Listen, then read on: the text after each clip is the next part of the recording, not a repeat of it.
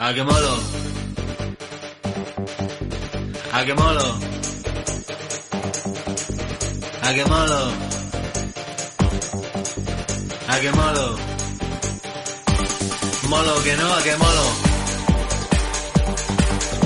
A que molo. A que molo. A que molo. Molo que no, esas bebitas. Esas bebitas. Esas bebitas, que no, otro pelotín. ¡Otro pelotín!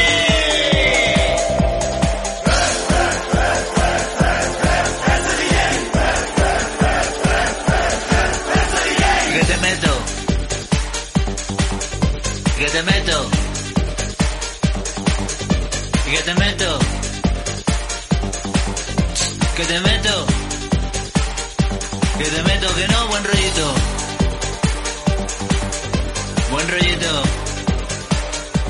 Sed bienvenidos al programa número 10 de la temporada número 2 que corresponde al año 1 post pandemia. ¿Vale? Hoy estamos grabando un 7M, un, domingo hora de la siesta, que es maravilloso, es una hora genial para coger suscriptores y de todo. Y bueno, este, este capítulo lo empezamos un poquito en familia, ¿no? Que, que estamos aquí Alberto, que es arroba alberto.rial en Instagram. Hola Alberto. Hola, buena tarde. ¿Qué tal la semana, tío? Eh, eh, un poco de todo, un poco de cal y otro poco de arena. Pero bien, bien, bien. Aquí sobreviviendo. Ha habido semanas peores, ¿no? Eh, Tiene habido semanas peores, no, por lo menos ahora Bueno. solito. Insisto. Está bien. Y luego aquí por el chat que tenemos en Twitch, pues anda Antonio Lozano, que es el que lleva el canal de YouTube, que yo suelo decir, que es de estar diseñando de propio. Siempre digo lo mismo, tío, siempre me equivoco. Diseñando de propio de Antonio Lozano, eh, para diseño gráfico, por ordenador y demás. Y tenemos por aquí también a Bien. Ignacio Gobantes. Yo soy... Creo que no sé más, porque claro, solo han hablado ellos dos. Bueno, aquí me salen muchos. Me sale Biasin, hola, Cherry Dipper, Joe Manning. Ok, pues muchas gracias a todos por estar ahí. Yo soy Mario, arroba Mario81 en, en Twitter. Y Escuela de Serpientes, arroba de barra baja serpientes. Luego abajo en la descripción de- del capítulo, pues ya dejaré toda la parrafada de, de lo que son las redes sociales. Eh, ha habido ha habido comentarios. Tampoco ha sido tan fructífero como la semana pasada, pero ha habido comentarios. Está bien. Insisto, todo depende de, de lo sensible del tema. Sí, ¿no? Y siempre nos acordaremos cuando, cuando mencionamos eh, en un programa eh, el tema de la agricultura y como tuvimos como dos o tres semanas de, de continuar sacando el tema porque seguían saliendo comentarios al respecto. Sí, y, y sigue siendo el, escucha, eh, el episodio más escuchado el de Baby Shark. Sigue ahí, subiendo. Pero ese es por el título. No lo entendemos, no sé. Mira que yo creo que hay otros que están, están un poquito mejor, ¿eh? Me parece a mí, no Pues, sé. hombre, pero- pero Hay que vender el título. Pero bueno. Y bueno, nos apoya, aparte de, del gran Antonio Lozano, eh, nos acompaña Gonzalia y que también apoya un eh, otro programa que tenemos que es Destazando la Economía, que es donde vamos dando todas las semanas pues, pues alguna noticia de economía y estamos un poco viendo a ver cómo va evolucionando. Y bueno, si quieres poneros en contacto con ellos, pues rgo.gonzalia.com o mediante el número de teléfono 646-767809. ¿Vale? Ahora vamos a hacer, eh, vamos a empezar con los comentarios de la gente, por supuesto. Que menos. Y voy a empezar con los audios de Matías. Bueno, con uno de ellos. Con uno de ellos porque... Porque ya es su sección.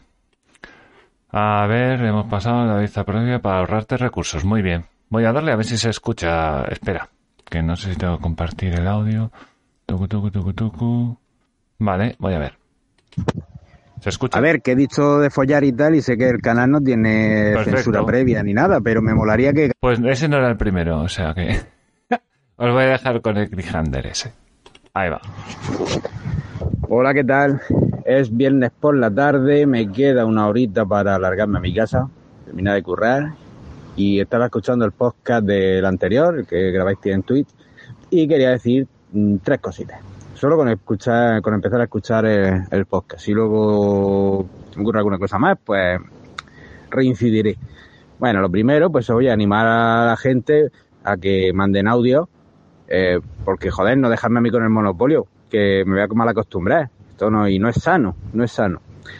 Lo segundo, sobre lo que estaba diciendo Rafa de, de, una, de las asociaciones privadas que se organizan, por ejemplo, lo de eh, seguridad vial, pues se me está ocurriendo, yo tengo un pequeño hobby o vicio, o las dos cosas, que es la perfumería.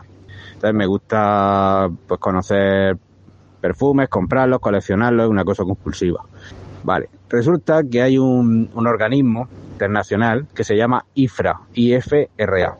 Este organismo es privado, esto se lo inventó un tipo y es el que se encarga pues de lo, del tema de los alérgenos y de la seguridad en los, en los perfumes, ¿no? Pues estudia la, los diferentes ingredientes que, que se utilizan, eh, la capacidad alérgena que tienen, por ejemplo la bergamota, y, y entonces permiten un porcentaje máximo, lo acotan, cuánto se permite en cada perfume, en cada otro y tal.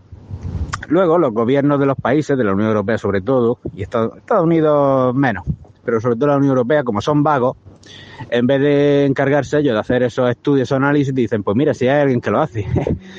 y todo le han dado como el monopolio de que todo tenga que pasar por, por ellos. Es decir, eh, un perfume no, no se puede vender en la Unión Europea, una colonia, si no ha pasado antes el certificado de la IFRA, la, que le, las compañías, las empresas que fabrican los perfumes, pues le tienen que mandar una ficha técnica, un montón de folios con, con todos los ingredientes que llevan, análisis, muestras y tal y cual y ellos pues dicen pues si esto se vende, no se vende, si está permitido y tal. Las compañías perfumeras lo que hacen es mmm, que le baja mucho la concentración a, a, los perfumes. El que es muy adicto a un perfume, a una colonia en concreto, conforme va pasando el tiempo y la va comprando, siempre, siempre, siempre, o casi siempre se queja de que a ver si la ha comprado mala o un lote malo, es que parece que no está, ya no es como antes, o ha cambiado, o tírate. Las compañías se excusan en que no, es que hemos tenido que cambiar los ingredientes porque la composición ligeramente, porque por la IFRA eh, nos obliga, que tal y cual. Eh, pero muchas veces es mentira, baja la concentración para ahorrar costes. O porque sacan otras versiones de esos perfumes y entonces le quieren dar, le quieren dar importancia y eh, para que se vendan esos otros, entonces pues como que le eh, van capando los, los originalitas. Bueno, un rollo, una reflexión se me ocurrió. Y lo tercero, eh, Rafa, tío, ese bigote de actor por los 70, por Dios, quítatelo. Bueno, y sobre el 8M, Ay, se me ha escapado, entiendo, se me ha escapado, creo... Perdón, fuera. Ahí está. Ese lo voy a poner, lo voy a poner eh, después. Bueno, hay tres temas importantes a, a, analizar, ¿no? El primero, sobre todo, es qué pasa con ese bigote. ¿No? Creo que es... Es lo más importante. Yo creo que, Eh, que sí. Dime. El tema de, de los perfumes eh, es, es curioso y, y probablemente sí que haya motivos en algunas ocasiones de mm, desinflar un producto para vender otro. No sé hasta qué punto puede ser eficiente, porque al fin y al cabo, si tú des- desincentivas o, o aflojas un producto, se te pueden ir a la competencia. Pero bueno, eh, el, el tema de, mm, de esos mecanismos de eh, ambientales, a veces para evitar determinados productos que pueden ser nocivos a nivel de salud, a nivel ecológico, sí que es algo que, que vamos viendo desde hace mucho tiempo. Yo nunca me olvidaré cuando fui a, a- al taller, era la primera vez que cambiaba las ruedas, la primera vez que cambiaba las ruedas de mi primer coche, es decir, que yo era un, un virgen. Y, y le digo yo al, al tipo, pero ¿cómo puede ser que los neumáticos solo me haya aguantado 15.000 kilómetros? Me dice, me dice, es que ahora ya no duran tanto como antes, porque no sé qué de los materiales que ya no permiten. Eh, básicamente yo contaba con que me durasen 30.000 kilómetros y me duraron 15.000. Y esto podría ser algo parecido. Eh, reduce, a- aguar un producto para, para que la determinada, los determinados productos nocivos pues estén en menor cantidad o Mm. qué sé yo. Quizá- Hombre, lo de, lo de aguar el producto, eso no es nuevo. Eso ya se hace en... Ha surgido un mogollón de tiendas de, con esencias que recuerdan a... y, Sí, y sí, bueno, sí, sí, sí. eh, claro. No, no han A ver. podido ir muy a por ellas, salvo que se pasara a lo mejor en un porcentaje o algo así. Eh, claro, era repetir fórmula, al fin y al cabo. El hecho de, el hecho de, de que un organismo público se tenga que apoyar en una empresa privada para, para digamos, audit- auditar los productos, eh, lo primero que demuestra es que el Estado no tiene por qué decirte cómo tienen que ser los productos para que sean buenos, que te lo puede decir una empresa privada tranquilamente. La- las auditorías suelen ser privadas, de hecho, no son. No hace auditorías el Estado, pero bueno, la gran mayoría son privadas. Y, y pero bueno, con respecto a lo que tú dices de, de los neumáticos, claro, dicen, no, nosotros montamos una legislación que tú tienes que acoplarte y esto va a ser para que nunca tengan los neumáticos desgastados y así poder protegerte en la carretera y que no se te vaya el coche. ¿Sabes? Vamos, que si me pones 7.000 en vez de 30.000 también vale tu idea, ¿me entiendes? No estarán gastados y todo el mundo estará más seguro. Sí, seguridad por un lado, quita seguridad por otro. El, Sí. el tema de la, de la auditoría esta, eh, no, no, no entendí muy bien. Eh, me dio la sensación de que era una auditoría, una compañía privada que la habían, en cierto modo, institucionalizado. Sí. Es decir, que habían cogido una compañía privada y dice, oye, mira, ya que lo haces tan bien, no sé qué, pues eh, todo a partir de ahora va a pasar por ti. Yo no sé Mm. Si habrá algún tipo de, de concurso, no lo sé. Pero No, bueno, parece ser que, que la ha situado en una posición de al menos pseudo monopolio. Y, y bueno, claro. semipúblico. Va un poco Dice, en contra de, de lo que Claro. siempre decimos aquí, ¿no? Eh, otra cosa es si es un concurso y cada X años pues se va renovando, por ejemplo, cada dos años, bianual. Y entonces Sí. pues ya entra en competencia otro tipo de compañía. Eso sería mm, más apropiado quizá, pero si Claro. eso lo han metido ahí para que aguante, es decir, lo han institucionalizado, lo han convertido en, un- una, en una compañía pública. Sí, a saber, yo que sé, a lo mejor vete tú a saber quién ha metido dinero ahí. ¿Sabes? Que no es el presidente, pero es un amigo de un amigo, del primo, del cuñado, del vecino. Del político. que al final le cuadra y sube y gana pasta. Y, pero bueno, sí, el, el Estado sí, lo intenta, pero bueno, no es necesario. Deberíamos elegir nosotros quiénes son, de quién nos fiamos a la hora de, de decidir quién audita qué. ¿Sabes? Yo he trabajado en hoteles que tenían una Q de calidad y cuidado. Había que trabajar ahí, ¿eh? Que de Q nada, ¿eh? O sea, la Q Pero era la habitación. paga, ¿no? Eso sí tenía Q, pero el resto, cuidado. Pero eso se paga, ¿no? Es como cuando hablamos de todo Claro, pero tú pagas a las auditoras, te dicen que tienen que ser externas y dices, vale, pues yo las elijo. Claro. Entonces, cuando tú ves un producto que dice, ha ganado tal premio al producto ecológico, no sé qué, ha ganado el premio al sabor, a la intensidad, al color, no sé qué, empiezas a ver premios por todos lados y dices tú, esto lo han pagado, ¿no? Es decir, Sí, no hay nada que, que, que te indique al 100% seguro de que ese producto es mejor. sí, que sea una opinión fría en base a lo que ha visto en el hotel, digamos. ¿Sabes? Efectivamente. O, mira, por aquí no, no vengas por aquí porque lo tengo, lo Claro. tengo sin amueblar. Vente por aquí, te enseño lo que yo quiero. No lo sé, la verdad. Esos anchullos harán. A mí, a mí me han dicho en su momento, me han dicho, mira, si quieres montarte un buen negocio, montate un- una empresa de premios. Haz premios.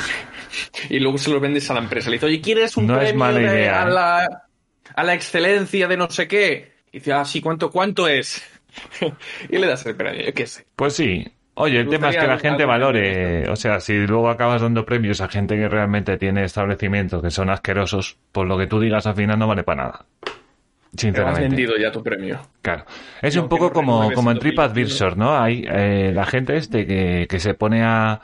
que le da una estrella a un restaurante porque en ese momento no tenía papel higiénico en el baño, porque puede pasar, porque estás hasta arriba y se ha acabado y nadie te ha avisado.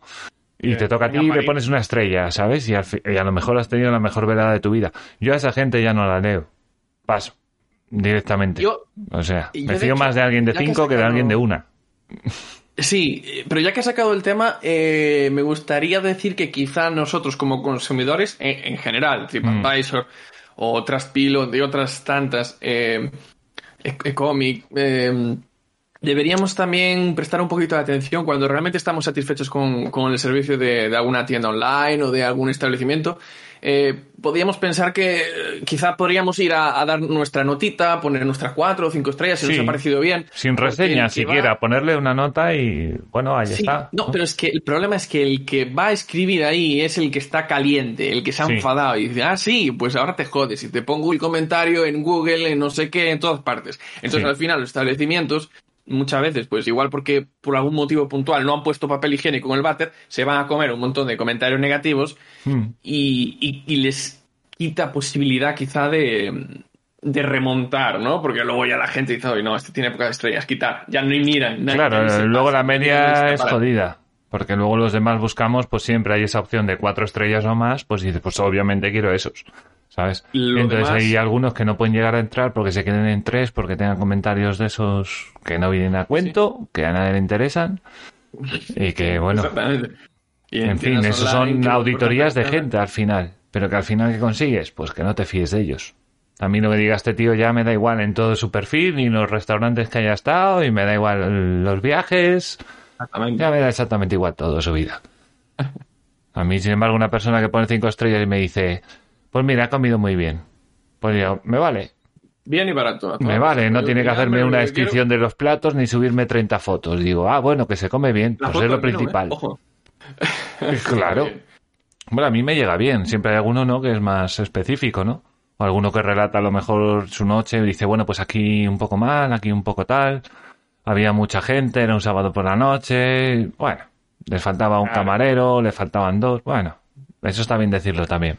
Para saber que hay que ir con tiempo. Y no con las prisas de a las diez y media de la noche un sábado decir, ¿dónde cenamos? Y pues, pues, O ya no se puede. pues búscate la Cosas vida. Sí, sí. Buah, un montón de veces. Bueno, pues eso eran los comentarios de, de Matías y, y recalcar el primero, enviar audios, no seáis así... Es que se va a quedar con el monopolio. Luego hay que repartir beneficios y se los va a llevar Matías. Claro, hombre. Claro, a lo mejor eh, ya cuando abra el Discord eh, le pongo administrador por majo. Por lo menos por majo, ¿sabes? Me parece buena gente. Además ya se ha ofrecido de corresponsal en Murcia. ¿Sabes? Ya tenemos una, ya tenemos una escuela en Murcia. Joder, está bien. Coño. Yo nunca he estado en Murcia, pero bueno, está bien. Vamos camino de Juan Ramón Rayo, ¿sabes? Tiembla Francisco Marroquí. bueno, voy a seguir ahí. Bueno, tenéis por ahí abajo el número. Para los que no estén viendo, es el 623-035167, ¿vale? Vale, comentarios. De acerca del capítulo justo anterior, el que hablaba sobre Cuba. Y de una canción que se llama Patria y Vida. Patria y Vida, perdón. Bueno, pues nos ha dicho Antonio 49ers que anda por ahí en el chat que bueno, camisetaza. Eh, yo creo que sí. Que hay, hay, hay un mercado. Hay un mercado.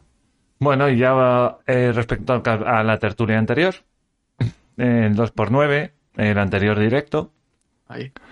que salió relativamente... Seguro que este sale mejor, yo que sé. Jay Nahu nos dice, creo que lo he dicho bien esta vez. Hey, Jay. Hey Jay, what's up, man? Vale. Eh, Games. Quisiera saber si hubo. Eh, quisiera saber si en España hubo un presidente o un rey que hiciera bien las cosas, ya sea liberal o no. Eh, no sé. Yo, por, ejemplo, por lo menos de. Felipe, puedo decir: Felipe no lo hace mal. Eso sí que lo puedo decir. Al menos que yo sepa, El- que yo tampoco rey, tengo mis rey. fuentes dentro del. De... El rey, no el presidente. Exacto. Sí, sí, sí. Una cosa es una figura política que está un poquito como, como por encima de los partidos para, en teoría, por el bienestar del país y otra Sí. cosa es son los partidos Sí, políticos. Y ese hecho es lo que, lo que, bueno, ese hecho tuvo mucha relevancia cuando fue el, el- el golpe fallido de Tejero. El hecho de que el rey estuviese por encima del Congreso. Sí. Y se posicionara. eh, quisiera- Sí, sí, podría posicionarse igual hasta, qué sé yo, igual se hubiera puesto del lado de, de los, de los golpistas. De hecho, no sé si alguno de ellos pensaba Hmm. que el rey se iba a poner de su lado, no sé, no sé. no- Seguro que alguno que algo había leído pensaba. por ahí, eh, informaciones falsas, no lo sé. Eh, lo que sí que me gustaría decir aquí al respecto es que eh, muchas veces nos cuesta separar el- la figura, la persona, del contexto. A mí me falta perspectiva histórica, lo que fueron los, los, las primeras décadas. Ya no, es bastante reciente, la verdad. Primeras décadas parece que hablamos desde, desde hoy hasta, hasta el 75. Bueno, Sí. cómo fueron las presidencias y tal. Pero sí que hubo un contexto histórico muy beneficioso, especialmente por, por estar en Europa. Entramos en Europa, empezó a llegar dinero a los raudales, Hmm. eh, era muy difícil ir a peor. Eh, Sí. Era muy difícil. Entonces, cualquier presidente, incluso aunque no hiciese nada, iba a tener un resultado adecuado. Hmm. Vale, no sé mucho más, la verdad, sí que se ha hablado muy bien de, de Felipe González, Felipe González en su momento. Eh, aunque insisto, era un contexto muy, muy benévolo. Y y luego es todo muy relativo, ¿no? Hay, hay figuras que han hecho cosas, podríamos decir, positivas y otras cosas negativas. El, el propio rey emérito, que, que, tantas cosas y tanta trampa ha hecho y que ahora tan maltratado está, pues también ha, ha hecho sus cosas bien. Sí. Incluso ahora mismo no nos vendría mal esa figura por eh, la, los conflictos diplomáticos con, con, Marruecos, por ejemplo. Uh -huh. eh, el propio Felipe, el, el, rey actual, es posible que haya hecho o esté haciendo algo mal, pero por lo de pronto lo que es la imagen la está cuidando de una forma bastante impecable. Y lleva ah, toda la vida así, eh. Cuidado, que eso también hay que verlo. Toda la vida, sí. sí. Igual el día de mañana se descubre algo y se va, pero por ahora no hay mucho que decirle. Podremos tirar piedras contra la institución, mm, contra la corona, pero no contra la figura que es el que es Felipe. Eh, y luego, pues que nunca se sabrá o es muy difícil saber exactamente qué trabajo hace, cuál es la importancia, el peso de, de esas diplomacias, etc, etc, etc. Y luego, Mm. presidentes, pues es que no lo sé, no lo sé. Es muy, es muy difícil que alguien la- lo haya hecho bien al 100%, la verdad. Y, y creo que llevamos una racha. No, bueno, y, de- y el tema es que yo, yo creo un poco que, que los primeros presidentes vienen un poco de, de inercia, ¿no? Era, Y- sí, sí, era un poco lógico que, que, que se diera el paso, ¿sabes? Tampoco Franco, también Franco lo dejó a huevo, a ver si me entiendes. No, no, no, sucesor ni nada, o sea, lo dejó a huevo. Y claro, era sota caballo rey. Se muere Franco, esperar. se convocan elecciones, se aprueba, bueno, se aprueba constitución, se convoca elecciones, pa, pa, es lo que pasa siempre. No somos muy especiales por haber creado un compromiso, no sé qué. No, no, no, no. O sea, eh, yo no sé cuánta gente votó esa constitución sin leérsela, pero bastante. ¿Entiendes? La gente simplemente ahora. venía de un hartazgo y dice, bueno, ahora vamos a tener una democracia, pues, pues voto que Sí. sí a lo que sea. Prácticamente Hombre. lo que sea. Y bueno, no fueron, yo qué sé, luego se van sabiendo cosas con los años, ¿no? Hay mucha conspiración y mucha tontería por ahí debajo. Pero bueno, siempre se habla mucho de Adolfo Suárez, no sé qué, el, Suárez, el este, el otro, eh, Pero yo qué sé. separen el contexto. No es fácil. Sí, a ver, no, es- no es Venezuela, tampoco, Sí. pero Luego- dista, dista mucho de, de- de ser perfecta y, y hace aguas por muchos sitios. Pero bueno, que era lógico, ¿no? Primero había que tener una constitución y había que mantener un cierto, entre comillas, orden. ¿Sabes? Por lo menos vamos a poner la democracia y vamos a sentar unas bases, ¿vale? Pero fuera de eso ya no se ha planteado más. Ya no se ha planteado, ¿es, ¿esa era la buena o era la del momento? O sea, ¿era la importante Eh. o era la urgente? Para mí era la urgente. No era la buena, era la que había que hacer a todo correr. Es que imagínate que salimos de una dictadura y no somos capaces de ponernos de acuerdo. Es que eso falta. La ¿eh? inestabilidad que genera, lo que haces es pues que te venga otra dictadura, que te venga Tejera o Tejero o, u otro cualquiera y te ponga otra dictadura en el sitio. De hecho, fueron dos intentos. Eh, el...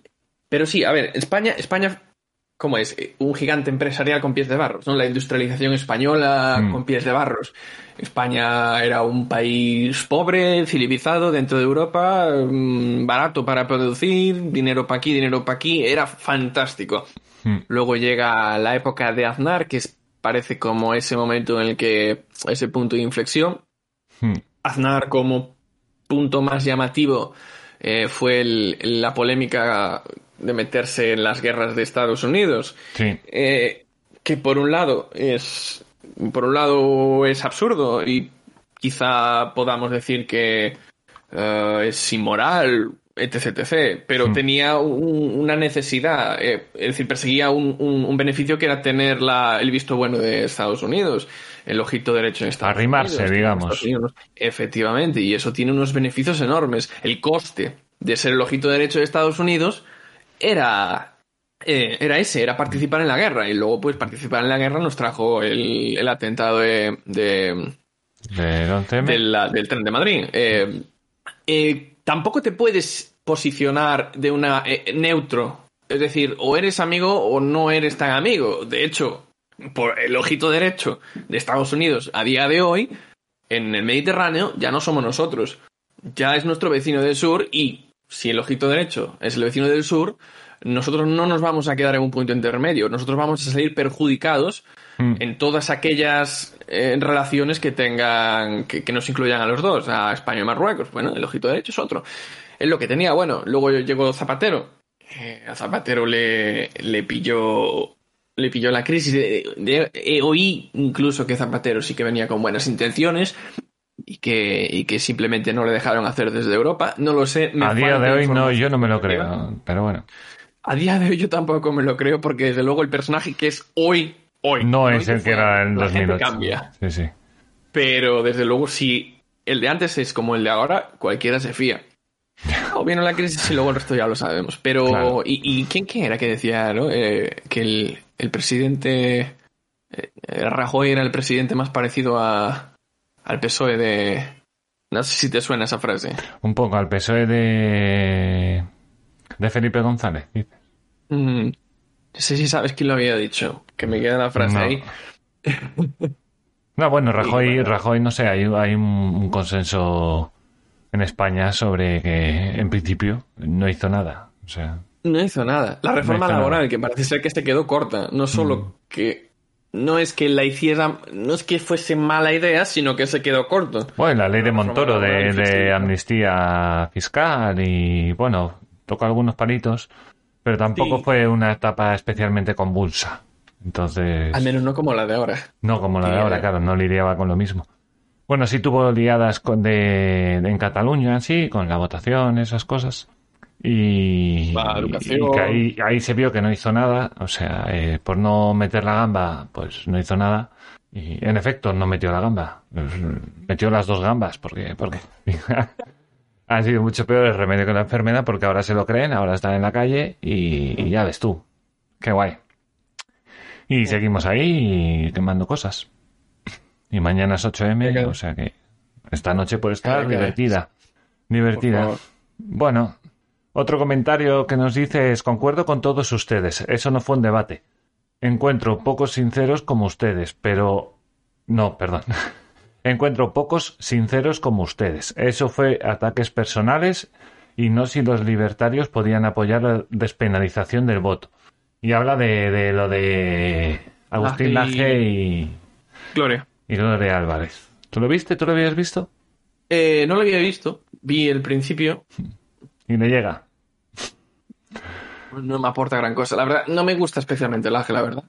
Mm. Me parece muy. Es que no estoy de acuerdo con él en, en los puntos filosóficos, digamos. Es, es Sí. una persona que, que creo que sí que hila muy bien y que justifica bien sus. eh, lo que dice. Pero cuando se trata de ideas filosóficas, yo estoy en desacuerdo. Y el tema del aborto es puramente eh, filosófico. Sí. Porque al final se basa en qué consideras vida y qué consideras no vida. Porque, vale, eh, si tú consideras que X cosa es vida, pues evidentemente tiene sus derechos como ser vivo. Pero si no lo consideras un ser vivo. Bueno, ya no que sea vida, ya no que sea vida, depende, porque a lo mejor también eh, la duda es si es vida o es persona, que yo creo que el tema es más persona. Sí. Si sí, dos bueno, células es una persona. Claro, claro, un propio animal. El mismo, los mismos perros no tienen los mismos derechos que las personas a día de hoy. Claro. Y, y la idea general es que no es lo mismo y tampoco se busca que tenga los mismos derechos, ¿no? Porque igual el día de mañana vemos un perro, eh, qué sé yo, funcionario del Estado. Bueno, hay perro Sí. policía, oye, cuidado. No hay perros poli- Bueno, pues, pues, pues, pues, oye. Es un No comienzo. cotizan, creo. Eh, no. Tiene que cotizar. Bueno, creo que les pagamos la comida, eh, cuidado. Eh, Bueno. Entonces, además acaban de convocar 16.000 plazas para el Cuerpo Nacional de Policía y no sé si hay pruebas para los perretes. No sé si ahí ya eso cómo no va. va. Yo eso no sé cómo va. No sé si tiene que correr y, y, y no sé, traer el agility, palito, agility. encontrar la droga. No sé qué tienen que hacer. Y que tío, de ver. Y bueno, sí, yo creo que es meterse en un berenjenal, empezar a hablar sobre el aborto, porque al final acabas hablando de sobre qué es una persona, no es una persona, que es todo el punto. Y pues cada uno, pues yo que sí. Pues yo que sí. O sea, aprovechar bien, un debate libertario, en- aprovechar un debate libertario entre dos personas como Laje y como Gloria para hacer ese espectáculo de circo, pues, pues mejor no lo pones, porque a saber cuánta gente se ha bajado del carro por esta mierda. Porque dice, estoy hasta las narices de discutir de esto, yo quiero hablar de otras cosas.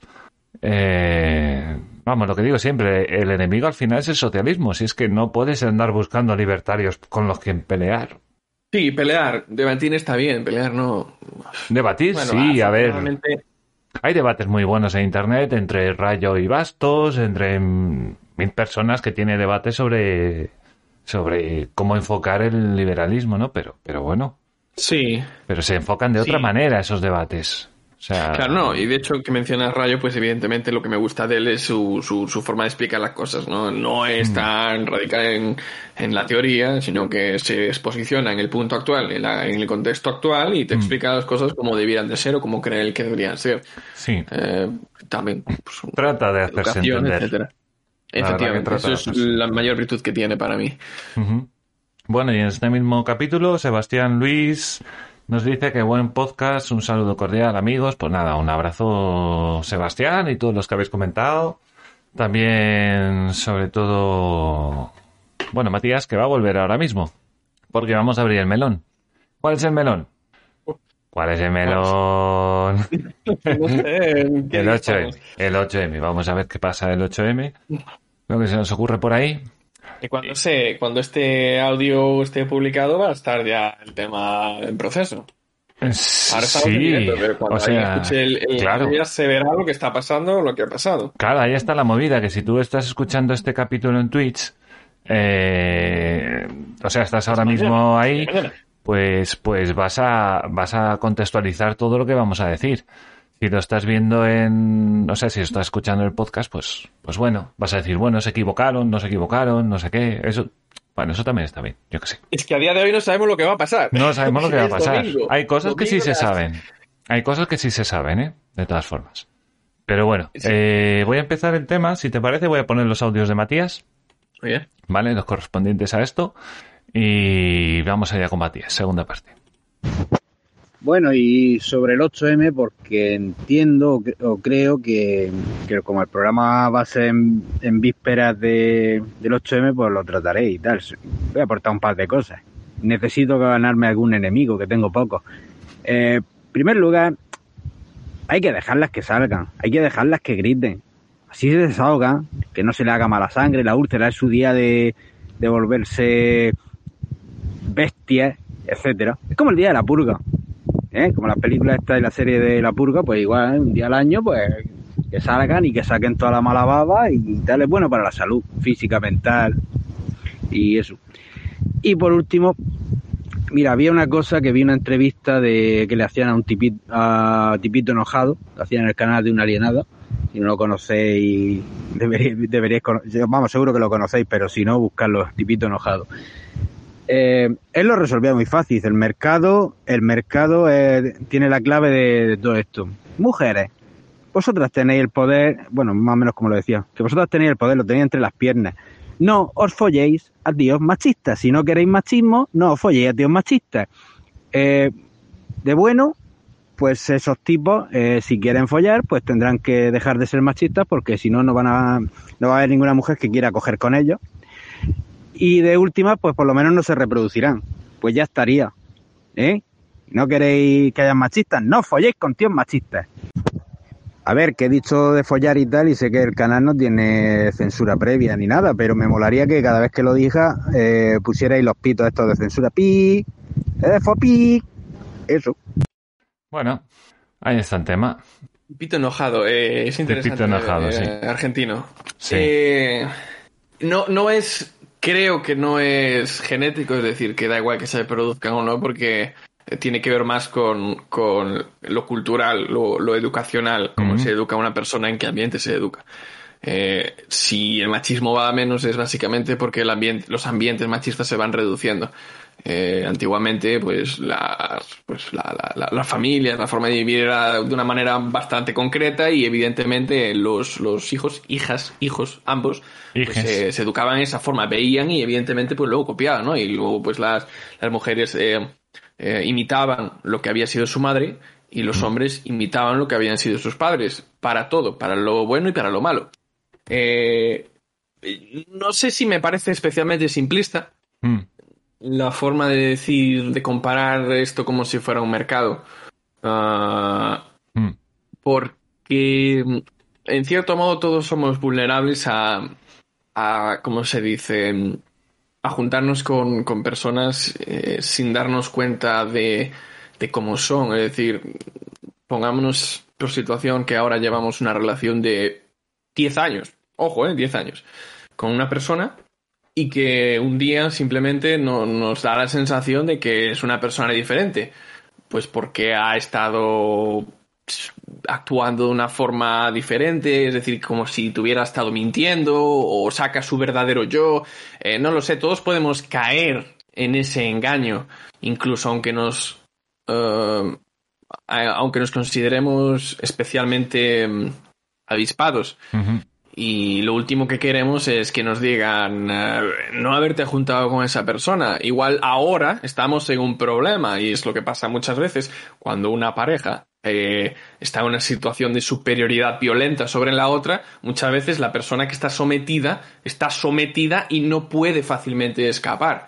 Eh, y si se ha dado cuenta de que se ha metido en la boca del lobo demasiado tarde, lo último que quiere es que le digan no haberte metido con haberte juntado con tal persona. Ahora te jodes. Bueno, Eh, sí. A no ver, sé, esto, esto es eh, hablar por eh, hablar, también pero estamos bueno. acostumbrados a que nos enseñen las peores noticias de, de este tema, ¿no? O sea, eh, yo Sí. siempre lo he pensado, ¿no? A lo mejor una señora que, que, que ha estado toda su vida así y, y le llega el tema y con 50 años o con 60 años pues se plantea, ¿no? Por fin se plantea ¿Qué porque por fin parece que, que se puede salir, ¿no?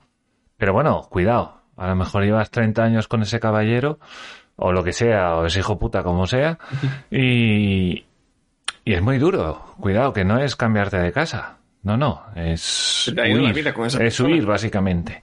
Y cortar muchos lazos con mucha gente, con, con muchas cosas. Y plantearte cosas muy, muy complicadas en tu vida. Eh,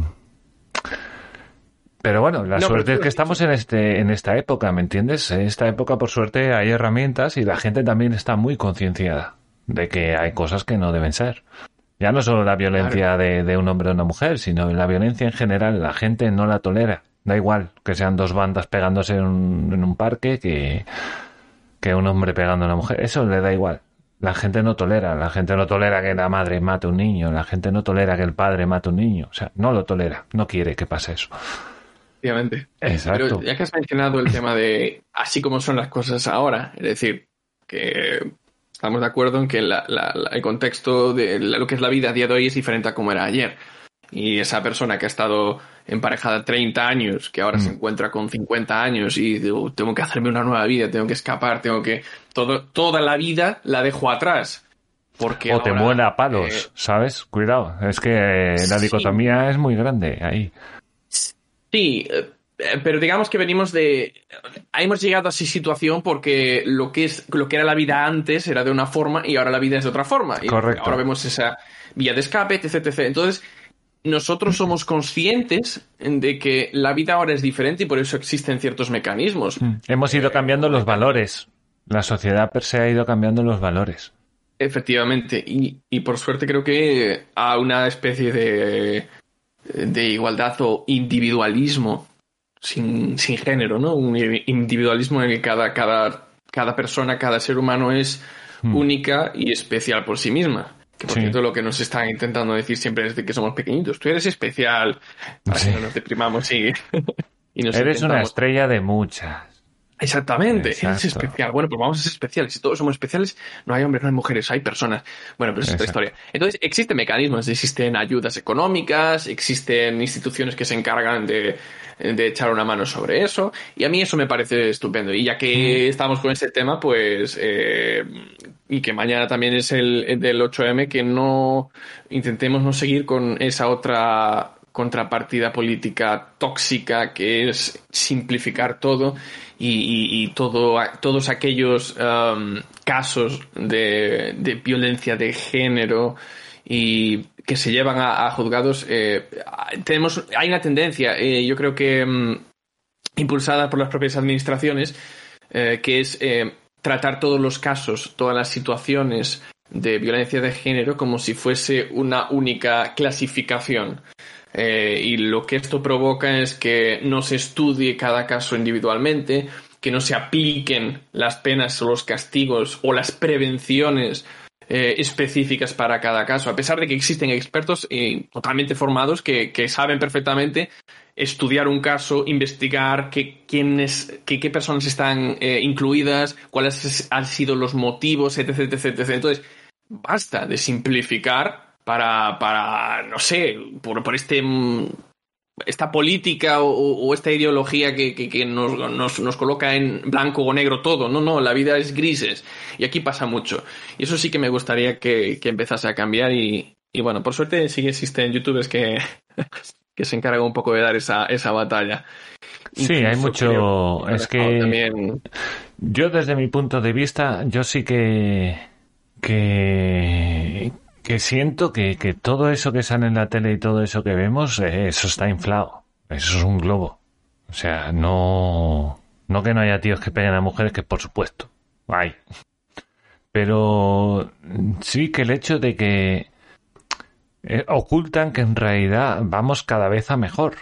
¿Me entiendes? Yo creo que vamos cada vez a mejor y no es realmente eh, el Estado está ayudando porque hay ciertas mujeres que se les ayuda pero sin embargo también está creado, creando mecanismos de desigualdad jurídica que es la peor uh -huh.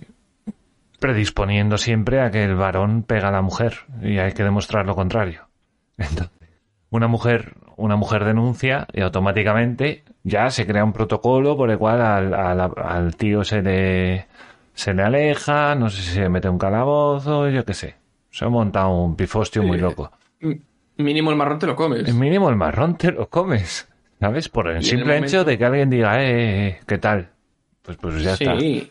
Y si alguien quiere hacerte daño, no, no vas a ganar nada. Y especialmente cuando se trata de, uh, de, de, separaciones con, con, menores de por medio. Hmm. Mm, el, el hombre no tiene nada que hacer, eh, totalmente. Sí, sí, sí. Hay, hay de todo, evidente. Hay de todo, ¿vale? Que aquí ya suena como... Sí, sí, sí. No, no, a ver, hay, hay de todo. Y yo es lo que pienso. Por eso nosotros vemos eh, ejemplos muy gordos. Lo que ves en la tele siempre son ejemplos muy gordos. O sea, un tío que... no son. Sí. Ya lo hemos visto. Eh, cuando me refiero, suelen ser... La pata hasta el fondo. Me refiero, eh, lo que te denuncian son muertes. ¿Me entiendes? Ya automáticamente vas a... Lo que ves en la tele automáticamente son mujeres muertas. No ves casos intermedios. Es, es muy difícil.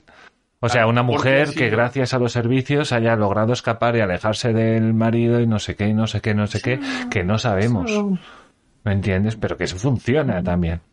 Y que, claro. y que lo que tú dices, eh, hay muchas organizaciones, hay muchas personas que se dedican a ayudar a, este, a estas mujeres que tienen ese problema, esa dificultad para dar un paso adelante, uh -huh. porque obviamente tienes que tirar un muro, un muro muy gordo delante tuyo y tienes que echarlo abajo y es muy complicado, pero hay mucha gente dispuesta a echar una mano y, y a dar mil cosas. O sea, y, y, y, lo que ha demostrado el Estado en este caso es que siempre primero pagaba los sueldos de la gente y luego ayudaba a las, sí, no. a las mujeres. Ellos, ellos ganan cuando, cuando reciben votos. Y Exacto. la política es solo crear discordia para luego ganar votos. Exacto. Y lo único que consigues cuando simplificas todo esto es crear dos lados. Sí. O estás en favor o estás en contra. Y por eso o, o, mucha gente o se posiciona de un lado o no se posiciona por miedo a que, que no puedes estar en el medio. No puedes uh -huh. decir, oye, mira, pues igual esto no es así del todo. No, no, no. Si tú estás si tú estás mmm, criticando, dando una opinión que no va los tiros por ahí, pues ya directamente estás en contra, ¿no? Por eso también en efecto. asusta un poquillo hablar del tema. Sí, sí. Bueno. Además es estrategia de la izquierda. Una vez tienes encontrado al oponente, ya está, contra él a muerte, yo qué sé, hasta que lo destruyas. Ya de paso despistas la... Sí, despistas ahora además... Lo, lo, importante que no se hable. Claro, creas una... Creas además una... Creas además una... Una estrategia, yo qué sé Además han sido tan tontos que ahora hacen la ley trans y ahora cualquiera puede ser mujer. Pues nada, toman por saco los derechos de las mujeres ya. Estamos aquí años luchando. y resulta que era tan fácil como cambiarse de sexo. Fíjate qué tontería. Y nosotros aquí hablando de leyes. Pues nada, mujeres, haceros hombres y ya está, ya no hay patriarcado. Exactamente. Ahora claro, sí que ahora hay que empezar a estudiar los casos claro. Claro, ahora es un caos absoluto. No claro. Hacemos un flaco favor a la causa si simplificamos tanto, insisto. Sí, sí, sí, a ver, que no- hay Que cosas que no, no hay que dudar, que si hombres, que si mujeres, eso no se duda. No sé. Yo en mi trabajo, al fondo del problema. en mi trabajo nunca había dudas de eso. En cualquier empresa que he trabajado nunca había dudas so- sobre eso. O sea, hay que hacer un trabajo si lo haces bien, ya está. Sí, Quien seas. ver, evidentemente antes Quien era seas. diferente y sigue habiendo retazos o, o retales o como se diga. Tontos, que se llaman tontos. Sí, Claro. sí, a- sigue habiendo algo, sigue habiendo pequeñas zonas, pequeños segmentos donde, donde, donde todavía pasa, ¿no? Y Claro. si eres mujer, pues tienes eh, eh, una, una desventaja sin tener en cuenta tus cualidades como persona. Y cuando digo cualidades como persona, me refiero a, a cualidades que existen. Cuando eres mujer tienes ciertas cualidades, cuando eres hombre tienes ciertas cualidades, ¿no? Ujú. Es- es- especialmente si, si tu trabajo, si, sí, si tu trabajo es de cara al público, a veces buscas una cosa u otra. Y yo lo digo con, con conocimiento de causa y siempre lo he pensado. Yo en mi trabajo, Mm. si fuese mujer, podría ejecutar al 50% para obtener el mismo trabajo. Es como tengo que dar el doble. Afortunadamente no hay competencia femenina, ¿vale? No hay competencia femenina por el motivo que sea. Pero si la hubiese, y, y- y alguna por el medio sí que hay, pues lo tendría muchísimo más fácil. Pero porque es un trabajo concreto de cara al público, donde muchas veces lo exclusivo es que aparezca una persona del otro género, ¿no? Porque estamos, como todos son hombres o como todos son mujeres, cuando Mm. pones una persona del otro sexo, eh, destaca, por lo que sea. Sí. Eh, Sí, sí. Y eso pasa, ¿no? Y Claro. otros trabajos, pues igual eh, precisa más hombres, simplemente pues por la apariencia que tengan. Y luego hay otros trabajos donde no importa ni una ni otra, donde lo importante es cuánto rinda. Que la gran mayoría Sí, de los me- trabajos, el 95-96% Sí, sí. de los trabajos da igual quién lo haga. El otro son deportes, son cosas así que bueno, pues pues hijo, Una no, yo es que quiero ser mujer y, y competir con... Bueno, pues yo qué quieres que te diga, hija. Claro. Otra Esto cosa, es una lotería, oye. Si toca de un lado, Sí. te toca del otro. Otra cosa es si tú decides hacer con tu vida una vida familiar. Y eso es otra historia. Eh, desde ¿a aquí yo ¿Qué, qué melón estás hablando? ¿A qué, qué, qué estás abriendo aquí? ¿Qué melón estás abriendo aquí? Claro, es que aquí se suele mezclar. Dices tú, Mm. no, porque es que las mujeres tienen que dedicarse a cuidar a los pequeños, Hmm. pero nosotros aquí yo creo que estamos de acuerdo en el que defenderemos siempre que esa es una eh, eh, una decisión personal, es decir, que De la pareja, oye. de- puedes de la pareja o de la propia persona. Si yo soy mujer sí. y claro. no quiero tener hijos, no los tengo. Si mi pareja quiere tener hijos con todo corazón, pues no sé, llegaremos a un acuerdo o en último caso siempre puedo decir que no y nos separaremos o lo que sea. O no, existe la inseminación O- o artificial y existen otros métodos. Sí, bueno, sí, pero tendrías que Claro. cu- al principio. Al principio pringas tú porque porque eres la madre, yo qué sé, todo se puede negociar. A ver, yo creo que aquí, aquí, hay, aquí hay una cultura que se arrastra desde hace muchísimos años, pero en, de las dos, de las dos partes. De toda la vida si eres mujer er- eras de una manera y de toda la vida si eres hombre eras de otra, de otra manera. No es una cuestión de excusar las cosas, es una cuestión de, pues, de justificar más que nada porque la época venía así. Y nosotros, mm, joder, no, no, nos duele que, que ahora haya gente que todavía pega a las mujeres, pero es que a lo mejor hace 150 años eso era lo más habitual. No que lo hiciera todo el mundo, pero que era habitual que alguien le soltara. Y, y se sabía, se sabe, Sí, que eso generalmente era peor para la mujer, no para el hombre. Si la mujer era, eh, le había pegado al hombre, tenía que maquillarse, tenía que esconderlo, tenía que no sé qué, porque la iban a mirar mal. La gente pensaba, algo habrá hecho, seguro, ¿sabes? Si no, no le da. claro. Y claro, por suerte eso revierte. Y la gente, por suerte estamos cuando estamos, cuando no se necesitan ya tanto estas manifestaciones, y menos en el contexto que estamos, que va a ser un poco, un poco más el, el tema. Eh, contexto, sí, señor. Claro, es que es así. Es que es así. Y, y, y bueno, hablando un poco de las manifestaciones, que yo apunté aquí un par de puntos, que es que, por ejemplo, que el gobierno ha dicho que... Bueno, aquí está la amapola en, en el Twitter que pone aquí, es la carga también. La incorporación de la mujer al ámbito laboral nos ha, nos ha supuesto sobrecarga, porque hay que cuidar del hogar y del trabajo. Bueno, yo en eso te voy a discutir, porque yo soy soltero. Consecuencia, consecuencia, he tenido que trabajar y hacerme cargo de mi casa yo solo. Y es lo que hay. A ver, O sea, a ver. Aquí el problema es la Aquí cada uno tiene sus circunstancias y es lo que hay. O sea, también puedes no, limpiar la casa. Hay gente que decide no limpiar la casa. Cuidado. A ver, aquí quizá estaríamos volviendo al caso de una persona que lleva 20 años eh, de un- con un estilo de vida eh, antiguo, por llamarlo de alguna forma, ¿no? Mm. En el que se dedicaba, pues la mujer se dedicaba exclusivamente a la familia y de repente para cambiar de vida Sí. Tiene que incorporarse al mercado laboral. Y a veces no eres capaz de, ah, de apartar a un lado esas cargas o, esos, o esas tareas del hogar o de la familia. Entonces creo que habría que separar un poco lo que son las, las, las nuevas generaciones que ya se incorporan con este nuevo estilo de vida, donde la- tanto la mujer como el hombre pueden decidir lo mismo porque son iguales, porque no tienen cargas ya de- del principio, y luego otra generación que es- les ha pillado la transición en el medio, ¿no? Ya han dedicado parte de su vida, se ven que tienen que incorporarse al mercado laboral, que difícilmente ya van a cotizar, por ejemplo, por decir alguna cosa, los 15 años mínimos, 25, ¿no? y 15 mínimos. Para la máxima, ahora la última vez que me acuerdo eran 38 años Sí, para la, para la máxima. era un huevo. Barbaridad. Pero bueno, el tema de las pensiones ya tiene mucho más hablar. Pero para el mínimo, yo creo que eran 15 años. Si no cotizabas 15 años, olvídate. Y si tú ahora accedes a un trabajo de media jornada, no son 15 años. No son 15 años. Sí. Entonces, eh, está complicado. Que no es que yo vaya a aportar ninguna, ninguna solución, pero Mm. por lo menos decir que Bueno. sí, que me doy cuenta que hay como una transición, ¿no? Dos Sí, sí, generaciones. sí. No, por supuesto. Lo dice aquí Damapola, que también está de acuerdo que hay una transición. Yo estoy también de acuerdo, absolutamente que hay una transición. Eh, bueno, claro, a mí me preguntan, ¿no cuida de tus hijos? Bueno, yo no tengo hijos porque no quiero. Esto es una cuestión de responsabilidad.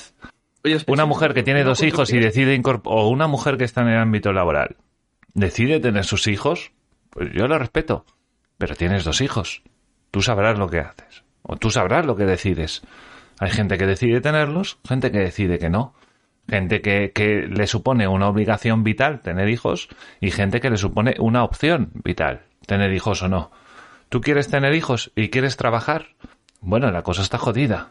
A lo mejor estás en una buena empresa y te da una baja laboral tranquilamente, tal, te coges hasta una excedencia de dos años que sabes que vuelves a tener tu puesto. Claro, yo lo haría. Yo si fuera mujer y, y me viera ante eso, eh, aprovecharía la opción si, estoy en una empresa grande, claro, que es que realmente las empresas que te van a poder sufragar todo ese tiempo. Y, y bueno, pero lo, a ver, yo siempre he pensado que tú no lo que tú cargues en tu vida no puedes echarle la culpa a los hijos. Todos saben lo que es tener hijos. El ser humano lleva teniendo hijos desde que no es ser humano. Entonces, es una carga, es un tiempo, es un dinero, es un esfuerzo, es un no dormir, es una angustia, es un tener cuidado de estar 24 horas pendiente de él. Pero bueno, hay que ser responsable en esta vida, ¿no? Y si tú me dices, no, yo es que me tengo que encargar de los hijos, bueno, pues, pues no los tengas. Lo siento, eso es como quien quiere irse de vacaciones y tiene perro. No, es que tengo perro ya, pero no eche la culpa al perro. ¿Sabes? El perro hay que tenerlo y, es un perro todos los días del año. Igual que tener un hijo es un hijo todos los días del año. Tengas fiebre, no él, sino tú. ¿Sabes? Tengas un accidente con el coche tú y, y todas esas cosas. Yo creo que es muy bonito eh, ver crecer a un niño, sinceramente. Creo que puede ser una experiencia muy bonita, pero es opcional. No estamos en el siglo XV. Entonces ya, eso ya... Yo es como lo veo, ¿eh? Que entiendo que la gente tenga niños.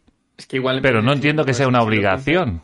Ya, bueno, pero es que igual en vez de decir no es el siglo XV, no estamos en el siglo XV, igual deberíamos Joder. decir no estamos en el siglo XX. Tampoco, claro, ayer. claro, y claro, me claro, lo claro. que dije antes, igual nos pilla. Yo digo, no, no, no, igual soy demasiado joven y no, no comprendo muy bien cómo se vivía antes, pero quizá Ah. En el siglo XX era casi una obligación tener hijos. No lo sé. Bueno, a ver, otra cosa que nos dice.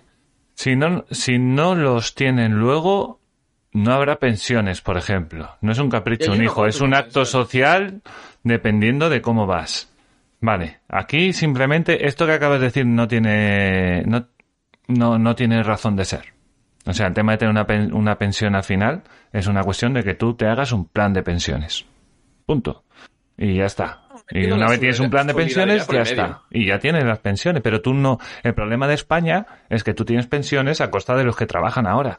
Cuando mañana haya más viejos y la gente, por opción, haya decidido no tener más hijos, tú has basado toda tu idea en que la gente va a tener hijos. Esa es la base, la gente va a tener hijos, pero la gente no tiene hijos. Cada vez la gente tiene menos hijos y eso es una evidencia. Igual que la gente cada vez se divorcia más porque entiende que no quiere estar toda la puta vida con la misma persona si no está a gusto. Entonces, es una opción.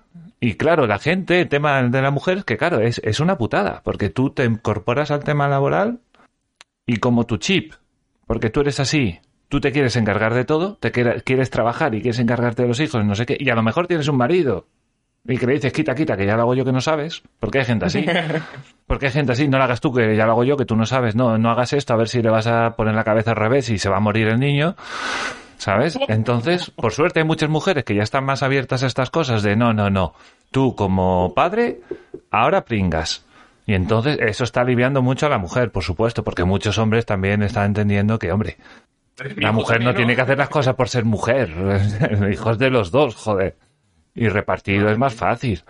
Pero, pero bueno, o sea, hay que, hay que ser responsable y hay que ser consciente de que tener un hijo no es comprarte una PlayStation 5, ni es tener un perro, ni es tener un gato. Yo tengo gatos, por cierto. No tengo hijos, pero tengo gatos. Y me gustan más que los hijos. Yo lo siento. Dan menos trastes, rebeldes. son más baratos.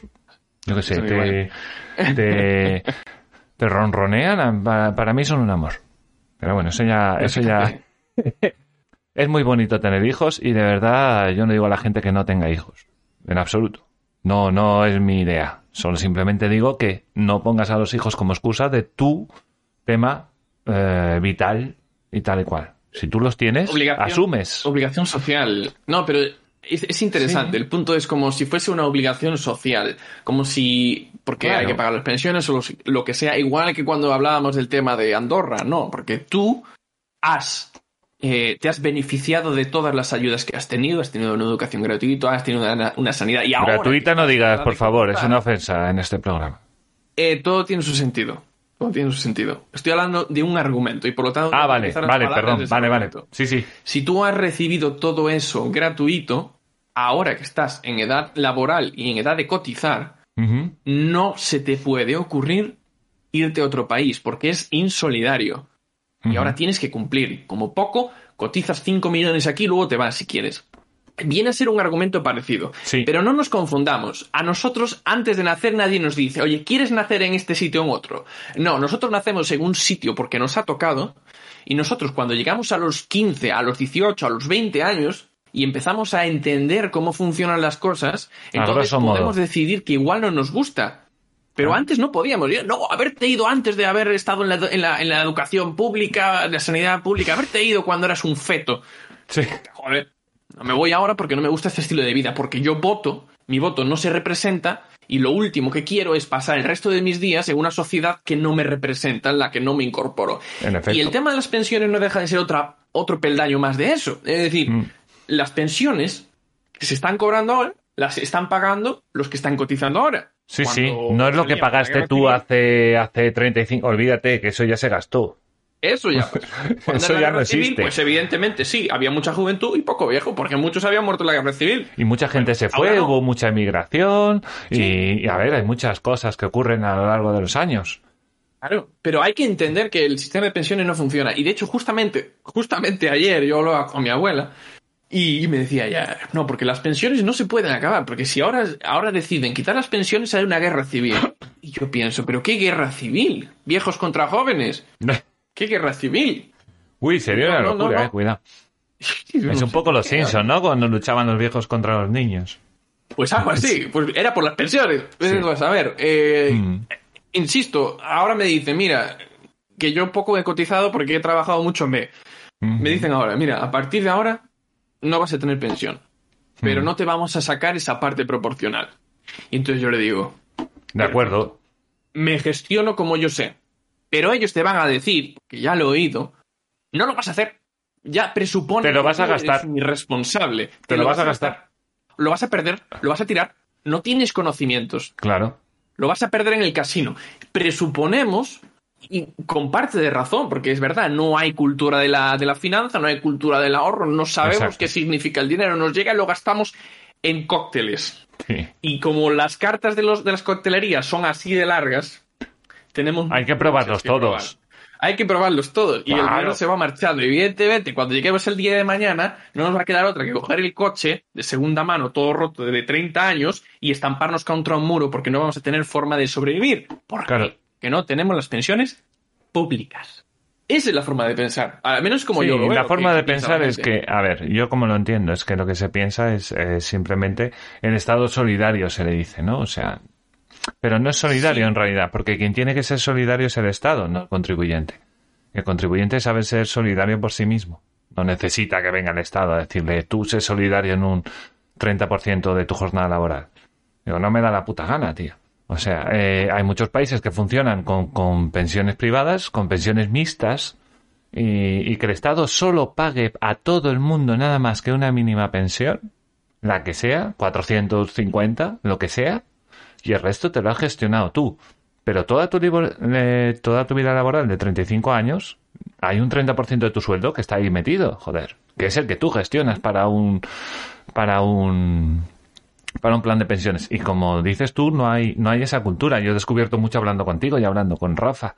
O sea, Y yo Rafa te dice, no, tú compra oro y, y todos los meses vas comprando 100, 50 euros de oro o 100 euros de oro o yo qué sé, por ejemplo, porque es un ejemplo. ¿Qué es lo que hace él? Joder, y con esa tontería que, que lo podíamos tener cualquiera, que la... Joder, el Estado se podía haber preocupado de decírnoslo. En vez de quitarnos el Y un 30% poco- directamente, a ver qué quieres que te diga. Poco hacerlo ellos. Un fondo soberano, Eh, como claro. tienen algunos países. Claro, una mochila austríaca, una cosa de estas. Y entonces eso es tuyo, es tu dinero, tú lo gestionas. Y cuando tengas X edad, tendrás X dinero. Pero no, ahora no. Ahora tú llegas a X edad y tienes que, que, que- que dar por hecho que no han bajado las pensiones un 40%, que no estamos en la deuda un 120% y hay que cortar de raíz. Y, y, y, y me cago en el puto sistema solidario de mierda de los cojones. Explícame cómo vas a pagar las pensiones. Y ahora me he quedado sin 30, 40, dinero, 50 años. con una pensión de mierda, por la gestión Ah, de los chorbos estos que estuvieron hace 20 años, que estábamos con las risas, de, de a ver si subimos un 0,9. Ya, pero un 0,9 de toda España es un huevo. Sobre el. IP, sobre, sobre el IPC. Claro, para subirles dos euros estás endeudando cada vez más España. No tiene sentido no se ninguno, tío. No tiene sentido ninguno. Entonces, volviendo al tema, vamos a las manifestaciones, que se nos va la pelota, y esto luego es un show.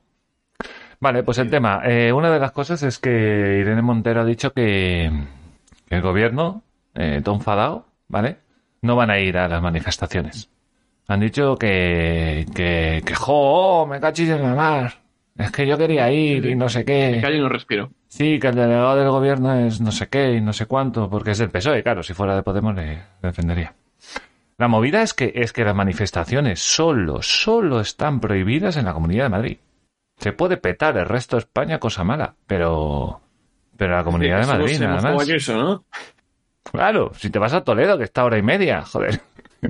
Te vas por la mañana y pasas el día ahí, haces la concentración y te vuelves y no es ni de noche. ¿Qué pasó con, con las manifestaciones de menos de 500 personas? Eh, nada, era una recomendación y pero una recomendación. han dicho que tampoco. Mm. Yo, con respecto a lo que dice Matías, yo estoy muy de acuerdo. A ver, aquí hay dos cosas. Una, no puedes negar a la gente que se reúna, porque no puedes.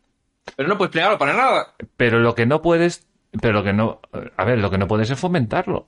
¿Me entiendes? Eso es lo que no puedes. Yo, si fuera una feminista, diría, mira, señores, este año no. ¿Que estamos tontas o qué? Si nos vamos a morir todas. Vamos a ser la gran mayoría mujeres y las contagiadas van a ser la gran mayoría mujeres y a saber cuántas mueren ahí. ¿Sabes? Yo no le veo ningún beneficio No, no. por ningún lado. Además, cuando la cepa británica que- creo que ya es el 50%. ¿Sabes? Finaliza el 51%. Pues, pues ya ves dónde está. Y, y era de las... Y había comunidades donde llegaba al 70 y algo, creo, ¿eh? Es que es un 70% más contagiosa. Que eso salta como cosa mala. Ya es, ya per se, es muy contagioso. O sea, imagínate, un 70% más. Y quiere juntar, como peor. decía el delegado del gobierno, 60.000 personas. Cuidado. Entonces sería más contagioso que la del año pasado, estaríamos hablando. Es decir, que si el año pasado hubo... No, no se llegó a calcular, realmente no se llegó a hacer ningún estudio, pero si el año pasado podríamos hablar de que fue muy contagioso el 8M, este Mm. año sería un 70% más contagioso. Sí. Igual habría alguna persona... Y peor, porque el virus ya está, el virus ya está en toda la península. No sabe exactamente dónde está. Sí, Claro. eh, Y ahora, eh, ahora, ahora pregunto yo, ¿cuánta gente de esas se va a hacer un PCR antes de ir a la manifestación? Yo sé quién no. Nadie se va a hacer un PCR antes de ir a la manifestación. O sea, eso va a ser un- Yo qué sé, eso va a estar el virus que lo flipa. Yo que se lo hicieran. Claro, porque siempre... controlar. Además, esto yo creo que pasa en todos los países. Eh, la gente distingue entre... Tengo, para fumar tengo que bajarme la mascarilla con el hecho de que, ah, como estoy fumando, pues me bajo la mascarilla. No, las cosas no son así. Y la gente es así. La gente dice, como voy fumando, pues ya voy con la mascarilla bajada. Y no. Tú te bajas la mascarilla cuando vas a fumar y te la vuelves a subir si te vas a cruzar con alguien. Y de esos, y de esa gente tonta y a patadas, todos lo sabemos, nos lo cruzamos por la semana unos cuantos. Y de esa gente va a la, a la manifestación también. Y vas a encontrar gente con la mascarilla bajada. Y necesitas a uno, a uno, para montarte un pollo ya. Nada más. 60.000 personas. Todo gritando.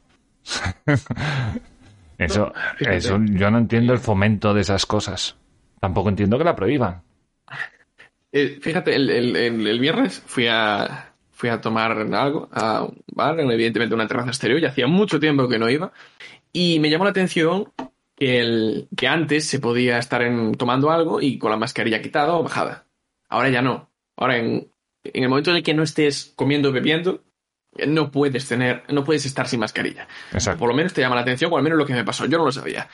Y, y hay gente, ahora ya no, pero antes, si ibas a una terraza te la quitabas y bien. Si tú puedes estar fumando y por fumar no tienes por qué llevarla, pues mucha gente diga, pues me tomo más cigarrillo, voy por la calle fumando y que me digan algo, ¿no? Porque al Sí, fin y sí. puedo.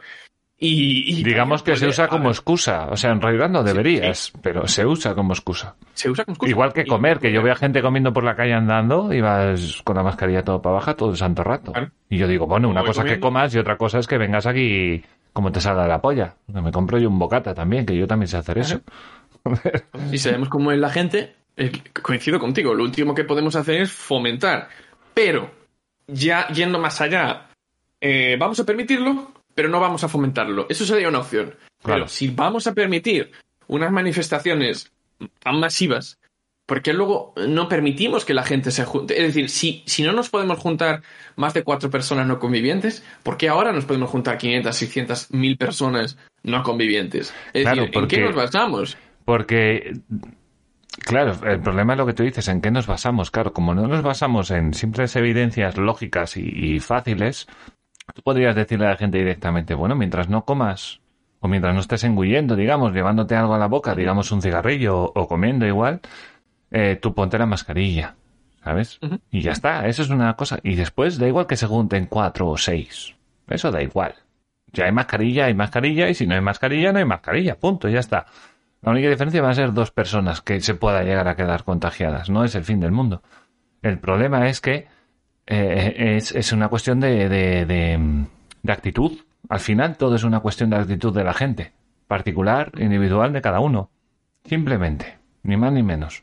O sea, y, y, y en vez de tener tres, tres ideas claras, que todo el mundo lo tenga muy claro, y bajo esas tres ideas todo el mundo se comporta, eh, al final lo que, lo que se, molenta, se, se, se busca es eh, el hacer de detective, el buscar quién lo hace mal y demás. Pero sin embargo la gente no creo, creo que no tiene muy, en- muy, muy en la cabeza cómo va la cosa. Porque la gente se pone mascarilla porque se lo dicen y se la quita porque se lo dicen. Punto. Ya está. No hay una reflexión detrás. Creo yo. Nos enseñan así, como Claro. al principio. No, no se pongan Claro, y mascarillas la gente y la, mascarillas... y la gente valora más el hecho de, de, de, de abrazar a tu nieto que el hecho de que el abuelo puede morir. Entonces, es, muy duro, es una pandemia muy dura, pero, pero, pero hay que ser conscientes de dónde estamos. Entonces, el gobierno diciéndome a mí que es una putada que, que, no, que se prohíban las manifestaciones, que se debería ir y que tal, yo pienso que, que no sé qué narices estás intentando hacer un año después y después de 100.000 muertos o más. O sea, que no has aprendido nada. Eso que- por un lado. Claro, y además tú no vas, qué, que qué lista eres, tú no vas, ¿no? Joder. O sea, Eh, igual, igual. Ya te contagiaste el año pasado, claro, te contagiaste el año pasado y dices, va, malo será que me contagie otra A mí vez. no me afecta. Claro. Exactamente, ¿no?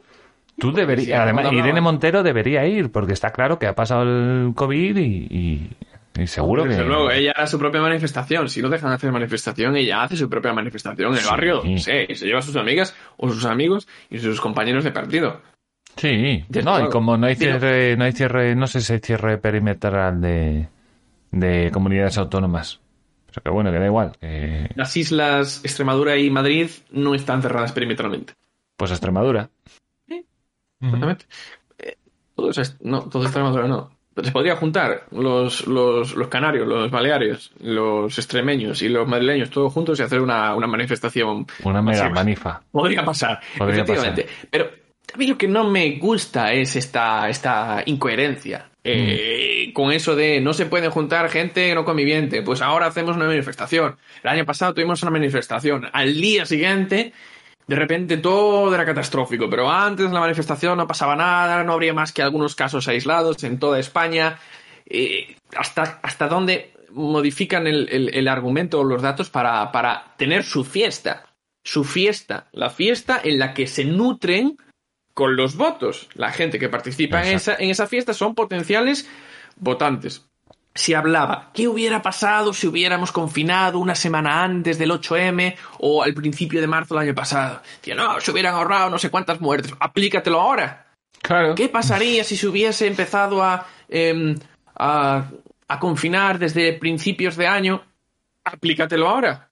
O confinamos o no confinamos. O prohibimos las reuniones o no las prohibimos. O prohibimos fumar o permitimos fumar. O, o- o- o si tenemos dos metros de distancia, sí, pero si no los tenemos o no podemos tenerlos, no. Y, y- e insisto, y fomentar la responsabilidad individual, y cada uno sea responsable de sus actos. Si tú quieres ir sin mascarilla ni nada, adelante. Hay una, hay, un- hay una estadística muy clara que dice que el 80% de los contagios se realizan entre personas eh, cercanas, sean familiares o sea trabajo. Lo, lo hemos visto en Navidades. ¿Dónde está el problema entonces? ¿El problema está en las manifestaciones? No, el problema no está en que tú hagas una manifestación. El problema es que esa gente luego en casa hace lo que le sale de la polla. ¿Me entiendes? Si tú estás en un virus, estás en un virus. Yo siempre lo digo, yo estoy en casa de mi abuelo y yo llevo la mascarilla. Es así. Lo hemos visto en Navidades. Claro, a ver si me entiendes. Solo me la ha quitado el 25 y el 31. Y, y, y, a ver, claro, dice Damapol, a ver, yo tengo mis dudas con lo de la manifestación.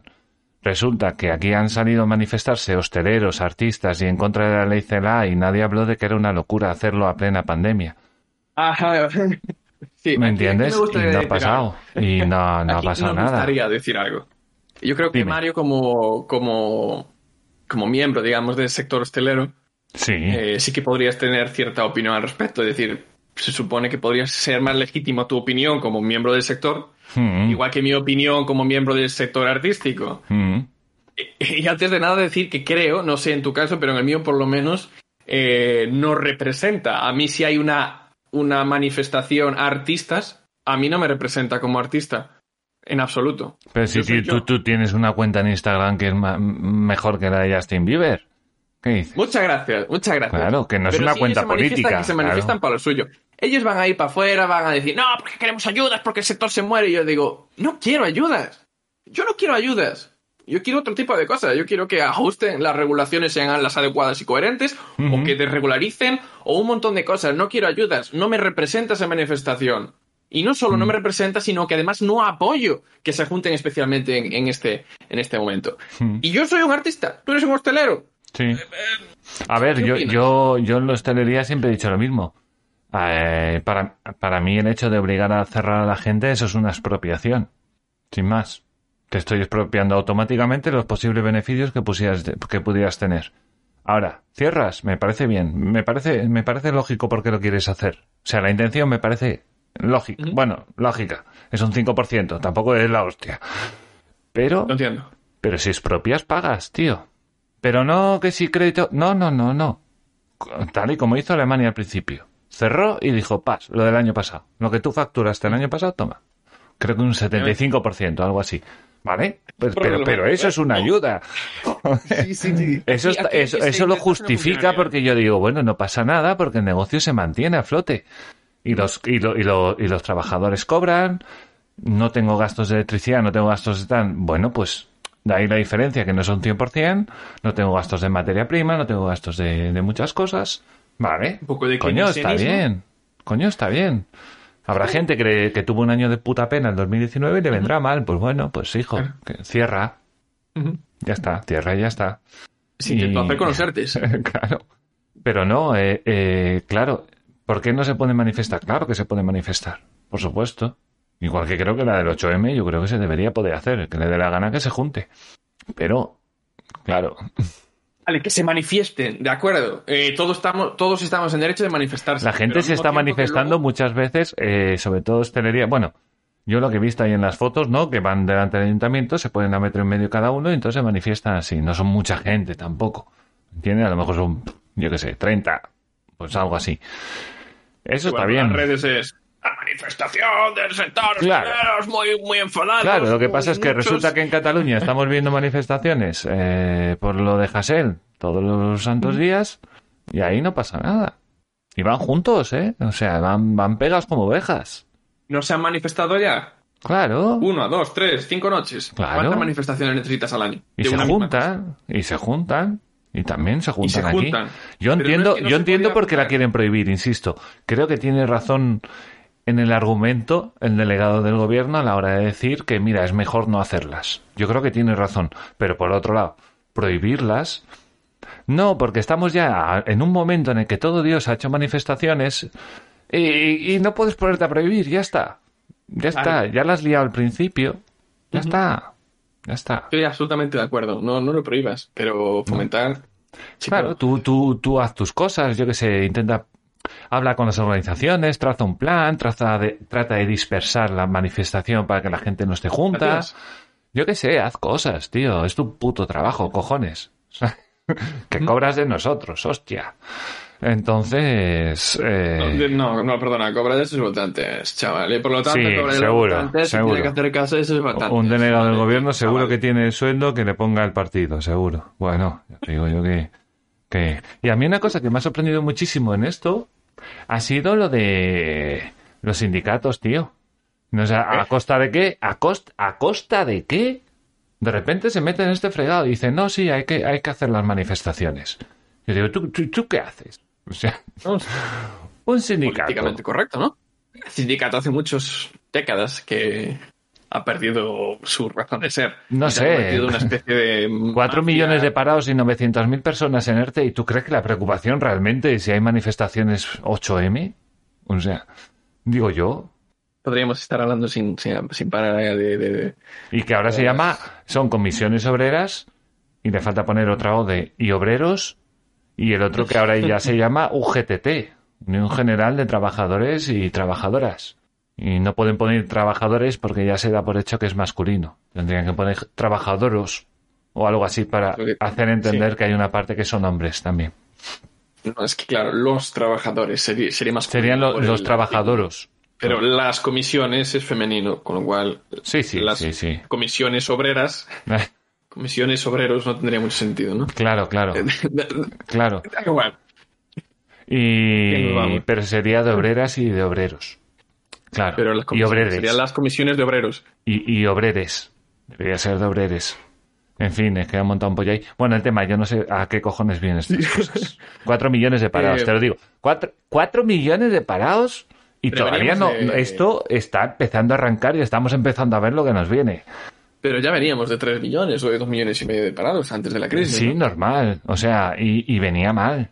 Que estábamos con el sueldo mínimo, que si hay que subir el sueldo, que si no sé qué mierdas. Y, y ahora estamos con, con el tema de que eh, ya la gente trabaja, hay un poco lo que hay, pendientes un poco de hostelería y lo que son teatros, todas estas cosas, todo lo que mantienes todavía cerrado un poco, comercios fin de semana y algunas cosas de estas. ¿Y qué es lo único que te queda por abrir? Y eso no va a estar bien, ¿eh? O sea, Yo hasta el año que viene voy a estar cerrado probablemente. eso, o sea y, que- y no, no creo que esté cerrado hasta el año que viene, pero, pero de repente todas las empresas van a empezar a funcionar, como hay restricciones, van a empezar a funcionar a un 30%, a un 40%, va a haber una de gente que se va a ir a la calle que va a ser brutal, va a haber una de empresas que ya no van a abrir que va a ser brutal, algunas no van a abrir ya porque tienen que pagar a los empleados el finiquito, porque no pueden pagarles el salario mensual, Ya, porque al no, 30% claro. no llegas, porque la factura de la luz es la misma puta factura de la luz, no te llega al 30% y te gastas, ahí está, 500 napos al mes solo en esa mierda. Y, los meses normales, que no hay picos. Eh, y yo le digo a la gente, la otra, la otra, la del 2008, caímos un 4%. hemos caído un 11. Hemos caído un 11. Guau. No sé. Y los sindicatos ahí diciendo si las mujeres tienen que manifestarse. Y lo digan. Es que hay un trabajo no. ahí. Los sindicatos no representan al gobierno, no, no nos representan a nosotros, por lo No. menos. Con lo cual, que digan lo que quieran. No.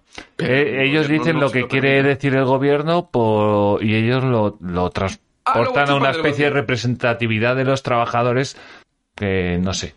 Que no sé. Luego chupan del bote. Luego, luego están Sí. trabajando para algunas administra- administraciones. Luego sí. ves que algunos trabajos de Hacienda pues los hace eh, pues UGT, por ejemplo. Claro. O Sí, con el sí. SEPE. Llamas al SEPE y una gestión determinada pues te la hace UGT. Y dicen, mira, no, no sé qué del UGT. ¿Y qué hace el UGT? Si estoy hablando con el SEPE. Claro. Sí, sí, ¿Qué sí, sí? Y... Y bueno, que es lo que te digo, que tiene, hay 5 millones eh, de personas en España que no saben qué va a pasar. ya no que vayan a volver o no, sino cómo vas a volver, qué va a pasar, que a lo mejor yo entro a trabajar, pero a los dos meses me cierra la empresa ya porque ya no da. Ya está, no, si no hay picos, no hay sábados por la noche que ingreses miles de euros en la caja, olvídate. Se acabó. O sea, Son los agostos, son días determinados. Una vez que pierdes Sí. esos días determinados, se acabó. El negocio se Sí, sí. sostenía solo con esos días, como cuando llega la fiesta del pueblo. Los negocios hacen... eh, perdón, las floristerías. Cuando llega el día de... De los muertos Eh, y de la sardina muertos. y todo esto, sí. Gana más que en todo el año. Claro. Le quitas ese día, adiós negocio. Adiós, Cuando fue la crisis del 2008 no se cerraban los negocios que se cierran. Estaba todo Dios parado. Hmm. No hubo pasado. Normal que pasásemos de un 4 a un 11%. Por, por- a un- a 11%. Pero lo más triste es que tenemos una crisis en el 2000, una crisis en el 2008, una crisis en el 2020, al 21. Hmm. Y luego dentro de 10 años igual tenemos otra, por lo que sea, y vas tú a ponerte a pensar en hijos. Olvídate de las pensiones. No, no, no, no. a ver quién las pague. No, no. Olvídate. Y al final vamos a tener que ver eh, problemas gordos. Y la otra vez hubo inmigración, la otra... Me refiero, esto venía que los sindicatos no sé qué hacen metiendo ahí baza donde no tienen que meter. Cuando deberían estar ayudando a los hosteleros, deberían estar ayudando a, a todas las empresas que están los obreros, ahí. ¿no? ¿Eh? A los obreros. Por supuesto. Tenían que, tenían que estar delante del ministerio diciendo que 11.000 11.000 millones de euros, tío, no, no valen ni para ni pa 15 días. Ni para 15 Y no los días. queremos, no queremos 11.000 millones de euros. Queremos que cuando volvamos a trabajar, las condiciones laborales sean óptimas Sí. para que todos los negocios Deja de cobrarme un poco, deja de cobrarme dinero Sí, por tres. un caldo de cultivo donde las empresas crezcan, donde todos podamos respirar, Claro. que nos vais a seguir cobrando el, el- el- el tanto por ciento de la luz para el Estado, que nos vas a estar quitando el 30% de nuestras nóminas, Seguridad Social por un lado, IRPF por el otro, IRPF para nuestras ganancias patrimoniales intentamos tener alguna especie de pensión privada. Sí, sí. También hay que pagar el IRPF. Dejadnos, dejadnos respirar, no queremos ayudas. Nos estáis quitando dinero para luego dárnoslo y decir que nos estáis dando ayudas. Sí. Igual pasó, igual pasó con las manifestaciones de, de los artistas. Mm. Cuando el señor ministro, el señor ministro, eh, igual, el sí, ministro. era, era, era un, era un actor, un actor concreto que de alguna forma se abanderó todo el movimiento, fue a hablar con el ministro después de echar todas las pestes, habló con el ministro, el ministro le debió prometer dinero, tanto Sí. dinero de ayudas. Al día siguiente el, el- el actor este pues hablaba maravillas de él. Sí. Y así todo. ¿Por qué? Porque soltó pasta, pero no queremos pasta, queremos un cultivo. ¿Y qué te digo yo? ¿Y, los artistas adecuado. cuánto habéis recibido de esa pasta? Eh, yo había recibido tres meses y luego me lo quitaron. ¿Tres Bajo meses de qué? De ERTE. A mí. eh, a mí me había llegado, eh, a principios de junio me había ingresado tres meses de ERTE, que era una especie, no, el 75%, el sí, 75% de la nómina. ¿Pero como autónomo? Eh, no, no, no, como contratado. Lo que Ah, pasa es que luego, pues, por la, por el tipo de contrato que era, no, no se nos correspondía. Y entonces, pues, eh, al mes siguiente se nos comunicó que teníamos que devolver todo ese dinero. Joder. Y aquellos que no tuvieran ese dinero porque lo hubieran gastado, porque ya había hacía tres meses que estaban sin cobrar, Sí, y que sí, los artistas sí, hacen el agosto en verano, con lo cual llevaban un año entero sin tener ingresos, Hmm. bien, pues probablemente se hubieran gastado ese dinero en alquileres, deudas o lo que fuera. Bien, pues luego al, al mes siguiente, después de gastárselos. Hacienda Tributaria eh, le dice que tiene que devolver el dinero o si no hay multa. Sí, y sí, le dan sí. cuánto tiempo, dos meses. Es decir, que no recibimos una mierda, salvo contadas eh, excepciones por el tipo de contrato, porque al final era el tipo de contrato. ¿Vale? Es comprensible hasta cierto punto. Lo que no, ah, lo que no acepto es que luego se crea que ha habido realmente una ayuda. Es decir, que el Estado ha estado ahí para, para protegernos de, de la pobreza o de, de- de- de caer en el pozo. No, no, no. El Estado no ha estado ahí para nada. No, no. El Estado ha estado ahí para cobrarnos en su momento y ahora nos abandona. No ha habido ERTE para muchísima gente. Ya, ya, ya, En ya. absoluto. Y espera, espera, y lo sabemos bien cuando llegue la, la declaración de la renta, ¿eh? Uf, A ver ese pagador extra, a ver si, si contabiliza como pagador extra o no, a ver cuánto nos sacan. te van a sacar además los impuestos de lo que te ha pagado el Estado. Cuidado. A mí no, porque no me pagó. Ya. Sí, sí, sí. No, a mí... La parte buena, ¿no? A mí, vos, de verdad que, que me da me da repelús esta gente. Eh, ¿Qué te iba a decir yo? Una última cosa. Yo, pre- yo he puesto el último punto aquí un año después. ¿Qué va a pasar? ¿Tú qué piensas que va a pasar mañana? De ahora para mañana, digamos, las siguientes 24 horas, un poco así. Pasar- va a pasar el 8M otra vez. Yo creo que va a pasar el 8M. Yo creo que va a estar absolutamente apoyado todo, todas aquellas manifestaciones, legales o alegales, o ilegales, como Hmm. se quiera ver. Va a estar totalmente apoyadas, igual que ha estado otros, otro tipo de manifestaciones eh, violentas llamadas no violentas. Es una forma de apoyar, es decir, que una manifestación violenta no es violenta, que es pacífica. Desde las propias televisiones lo veíamos, ¿no? Como, ya, como ponían imágenes de una manifestación violenta, ardiendo camiones, y, y el presentador decir manifestaciones pacíficas. Bueno, pues lo hemos Sí. visto y seguirá pasando. Es decir, apoyo incondicional a, a todas estas manifestaciones, y yo lo veo como eh, eh, juntanza de personas no convivientes en la vía pública o donde sea, personas no convivientes, eh, a pesar de que está prohibido a partir de cuatro personas. Así que no quiero imaginar cuando se junten 500. Eh, lo veo irresponsable. Yo que soy una O persona sea, tú das por hecho que que va a haber manifestación. es- estoy absolutamente convencido. Insisto, legal, ilegal o alegal, Como- va a haber sea. manifestaciones. Como sea, aunque luego las maquillen de, de que no había tal juntanza y que eran personas libremente mm, circulando por la vía. Ujú. No me lo creo, no me lo creo. En absoluto, va a pasar. Bueno, yo creo que... Eh, es- veremos el pico, ¿no? ¿eh? ¿Cómo? El cuarto pico está, estaría por llegar la cuarta ola. Eh, seguro. Ya se ha ralentizado la bajada, o sea que a ver qué pasa. Como sea, Eh. este detonante.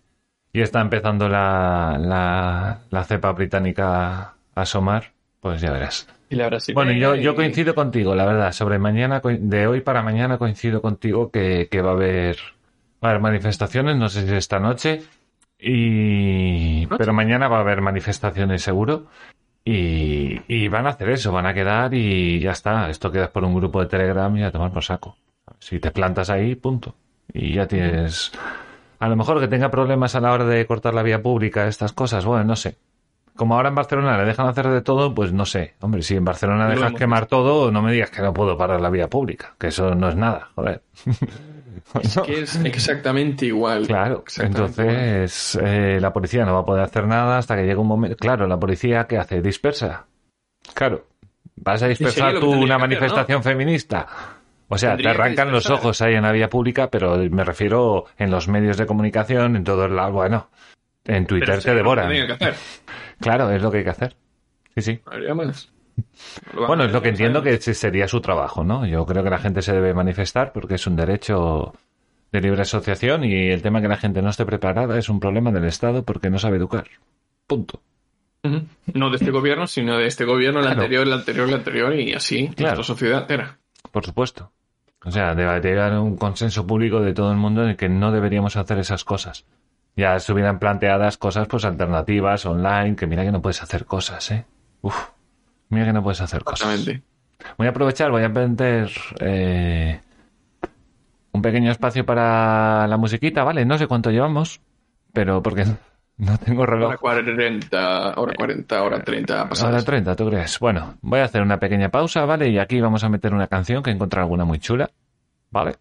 Y, y entonces hago una pausa de 5 segundos y entonces ya va metiendo la música y, y yo voy a volver a entrar, ¿vale?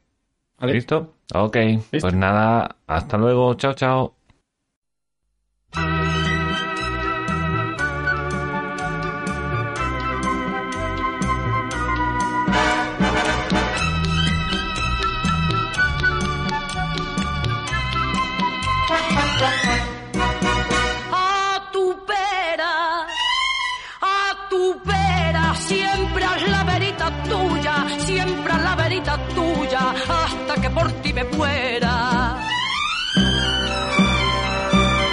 Que no mirase tus ojos, que no llamase a tu puerta, que no pisase de noche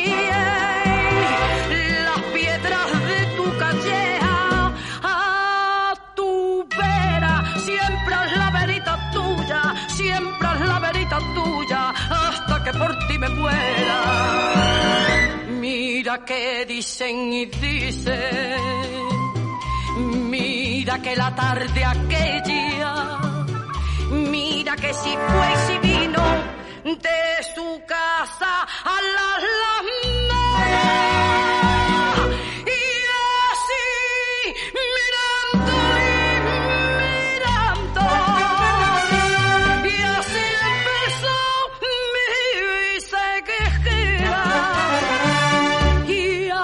empezó mi sequejera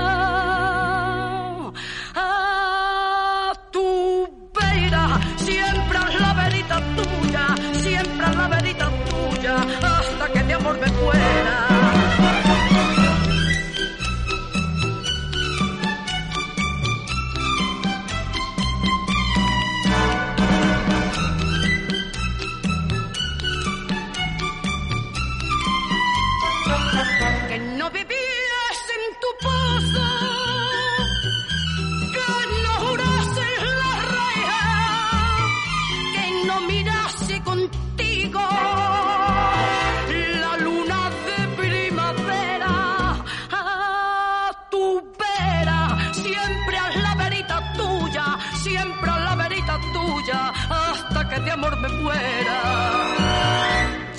pueden clavar puñales, ya pueden cruzar tijeras, ya pueden cubrir con sal los ladrillos de tu puerta.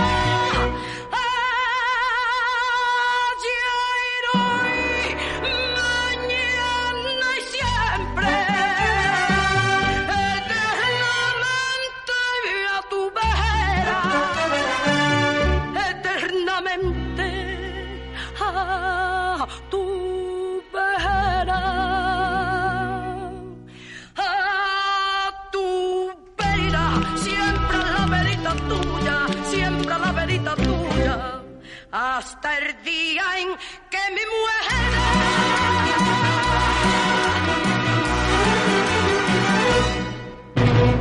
Bueno, pues ya estamos de vuelta. ¡Wow! Mola estas cosas. Eh, bueno, para nosotros han pasado ni 10 segundos y, y es la magia, la magia del Twitch. El magia del directo. La magia del directo. Bienvenidos al circo. bueno, el tema de... El segundo tema, ¿le, le diste una vuelta? ¿O quieres que lo tratemos así un poco por encima? Sí, sí, no, está bien, está bien. ¿Qué, qué te voy a preguntar antes de nada? Eh, Dime. Si Ya estamos de vuelta, eh, recuerda. al- Bienvenidos. Al Twitch, ¿no? Bienvenidos. Bienvenidos. Eh, sí, eh, nuestro vecino de enfrente ha, ha colocado una, una alfombra, una alfombrilla que pone bienvenidos y, un- y un huevo con una guitarra eléctrica. Bueno, da igual. Wow, Has estado mirando en Twitch, ¿no? ¿Cómo, perdón? Has estado siguiendo los mensajes de Twitch y tal, ¿no? Digo, porque no, no- Sí, tengo no- chat aquí. Sí, el último que tengo es uno de Amapola que habla del problema lingüístico. Y bueno, ya no me acuerdo de algo que estaba diciendo antes. Magic. Ah, mira qué maja. Sí, exacto, Magic. sí, va bien, va, va bien el chat. Creo que tiene un pequeño lag de algún minutito, pero bueno, va, va bastante bien. Dime, ¿qué, qué- algo más? No, no, no. Vale. Podemos, pero seguir. Pues proseguimos. Segundo tema. Los alquileres. Bueno, los alquileres, yo le he puesto los alquileres, pero bueno, es, es un poco por otro tema. Bueno, Podemos sabemos que, que quiere, que quiere como sea meter un control a los alquileres, porque iba en su campaña, porque piensa que es bueno. Bueno, no creo que lo piense. Seguramente sabe que no es bueno, pero él es lo que vende. Y, y realmente lo, gordo, lo gordo de esta semana en este aspecto, no es tan, no es tanto eso, que eso es un día a día. Es el tema de que en Baleares expropiaran, expropiaran 56 viviendas a, a- a grandes tenedores, ¿vale? Esto voy a hacer alusión a un vídeo de, de Rayo que habla, que habla de eso en su canal, que explica un poco más porme- pormenorizadamente cuál es todo el asunto, por qué no se pudo hacer, cuál era el tema de esas viviendas, cómo estaban legalmente y, y, y demás. Y es un gran vídeo para ver, la verdad.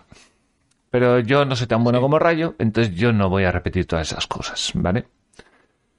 El tema es que eh, la expropiación ha sido ejecutada por parte de, o bueno, por lo menos han ejecutado unas cuantas eh, del gobierno balear que está formado por PSOE, por Unidos, Unidas Podemos y por MES.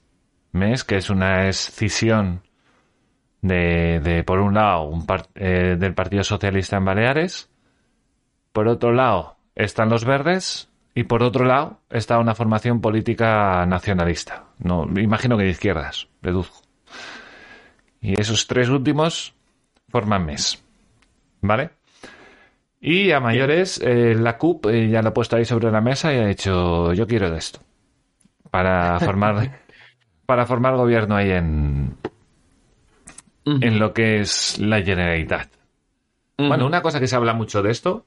Bueno, lo primero que es un puto robo, eso es lo primero, por delante, de mayúsculas negritas subrayado. Esto me parece, esto me parece lo más bolivariano que, que ha pasado últimamente en España. El típico expropiese. Y, y me parece, o sea, me parece fuera, inconcebible que alguien pueda hacer esto. O sea, independientemente de las causas, el fin, el, el modo, como tú quieras. Pero expropiar, no. ¿Me entiendes? Coincido con que, con que es lo más bolivariano, me ha gustado esa expresión, coincido con eso. Sí, sí, sí. Quizá no pero- coincida tanto con lo de robo, porque es todo muy relativo, al fin y al cabo es todo desde la perspectiva que nosotros tengamos, ¿no? Eh, porque aquí, tenem- aquí tendríamos la, la sociedad polarizada en dos, en, en dos puntos de vista. O bien ha sido un robo porque se ha robado propiedad privada de, de sus propietarios para Sacarlo al mercado, la quieren sacar al mercado de alquiler con un alquiler social. Redistribución. Sí, claro. O bien podría considerar otro, otro segmento de la población como un robo el que, el que los tenedores de, esa- de esas viviendas, de esas propiedades, fueran quienes eran. Eh, No entiendo el robo, no entiendo el robo. porque tú perteneces a un segmento de la población. Claro. Y defiendo la propiedad privada. Y si alguien tiene una pr- propiedad privada, pues es propiedad privada. Yo qué voy a decirle ahí. Sí, pero Si la robó, pues entonces primero demostremos que la ha robado. Después, pero- si, si no, no. O sea, Pero aquí tú tienes una figura, un antagonista que es el, son los fondos buitres, son, lo- son los fondos, ¿vale? sí. Tú tienes un fondo que Un es el 5% de las, de las viviendas de España, por cierto. Bien, es tu antagonista, independientemente de los datos. Si los datos no nos interesan, no los, no los vamos a contabilizar. Si no interesan en nuestro discurso. Los fondos son especuladores y Sí, la sí, sí, especulación como tal es negativa. Luego muchas veces nos olvidamos de que parte de los partícipes de esos fondos muchas veces son pequeños inversores. Sí. Eh, tú, yo, el vecino, cualquiera de nosotros, parte de ese proletariado, parte de ese, de esa parte de la ciudadanía. Bueno, yo estoy totalmente, totalmente de desacuerdo, eh, pero legalmente es, to- totalmente factible y, y, no veo mayor problema. Eh, Lo preocupante es que ese gobierno haya tenido eh, el, el apoyo social. Eh, me extraña incluso que la presidenta, Armengol, que es del PSOE, si fuera del, del, de Podemos no me extrañaría tanto, pero es el PSOE no sé si es regionalmente una deriva o es que todo desde el, el- el propio Estado, eh, a nivel estatal, quiero decir, el PSOE a nivel estatal, pues está teniendo una deriva bolivariana, no lo sé, a pesar de que últimamente parecía que estaba tirando, intentando parecer más moderado el eh, Pedro Sánchez. Eh, eh, corrígeme si me equivoco. El modelo que estaba intentando aplicar o, o- o basarse en era el modelo alemán. Eh, Sí, salieron algunos ejemplos por ahí. Sí. Bien, mo- el, el modelo alemán ya lleva años aplicándose, si no me equivoco, desde el 2015. Sí. Tenemos ya casi seis años, o seis años, no sé en qué época se habrá insta- eh, aplicado. Sí. Tenemos seis años de experiencia, sabemos lo que puede pasar o, o, Sí. o cómo afecta en otros lugares. Si se hizo en, si se hizo en, en el norte, se hizo en Suecia. En Berlín. Y se en Suecia. Y en Suecia, lo de Suecia, escuchar lo de Suecia, hay gente, según sitios y cómo están las cosas, eh, gente esperando hasta 20 años por un piso de alquiler. Efectivamente. Pero De ¿qué gente alquiler, estamos 20 hablando de alquiler, no de comprar. ¿eh?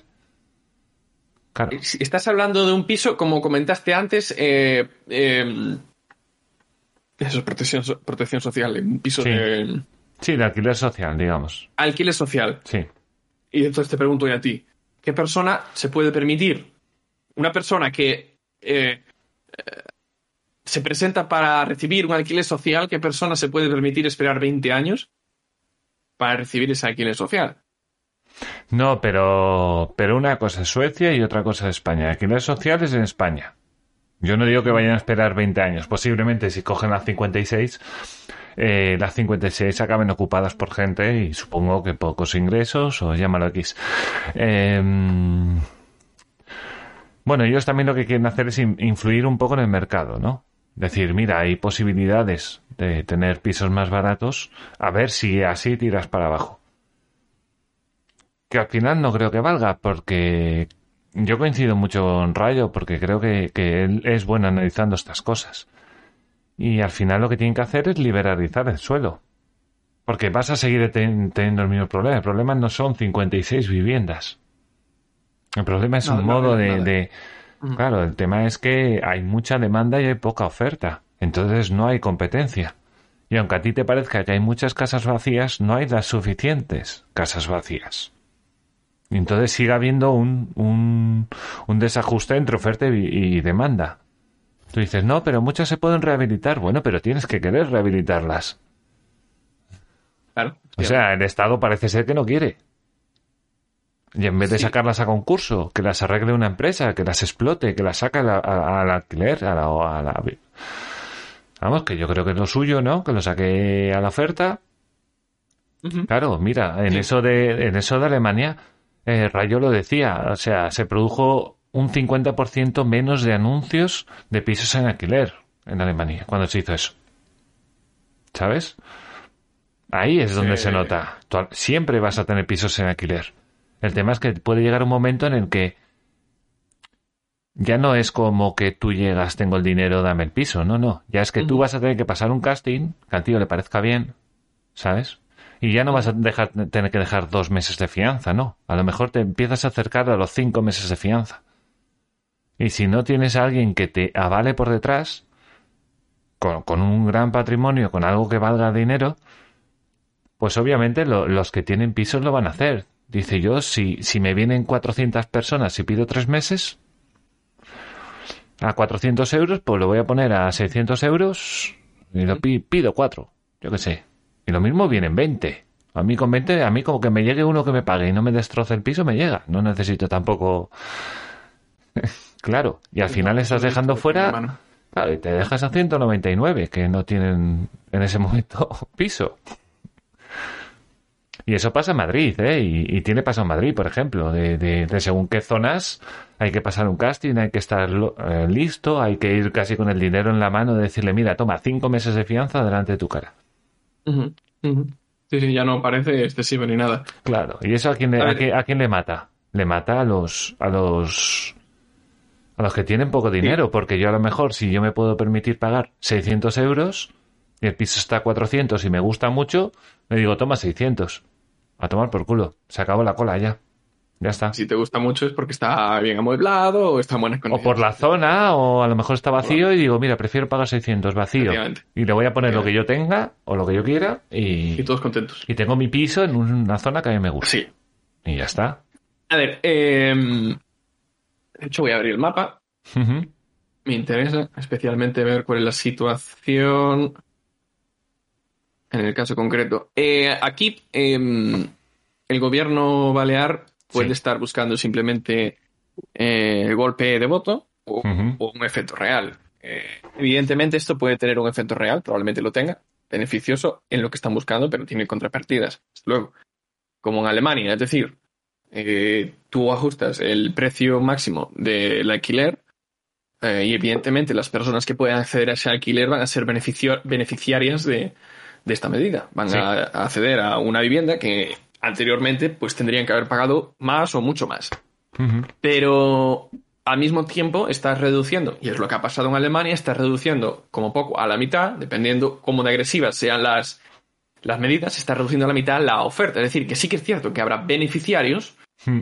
pero al mismo tiempo será mucho, mucho, mucho más complicado encontrar alquiler pues donde quieres ir. Y al final, eh, de pasar de tener un- una, una oferta, es decir, de poder acceder a, a- a pisos, aunque fuera caro, de repente vas a no poder acceder porque no va a existir esa oferta de pisos.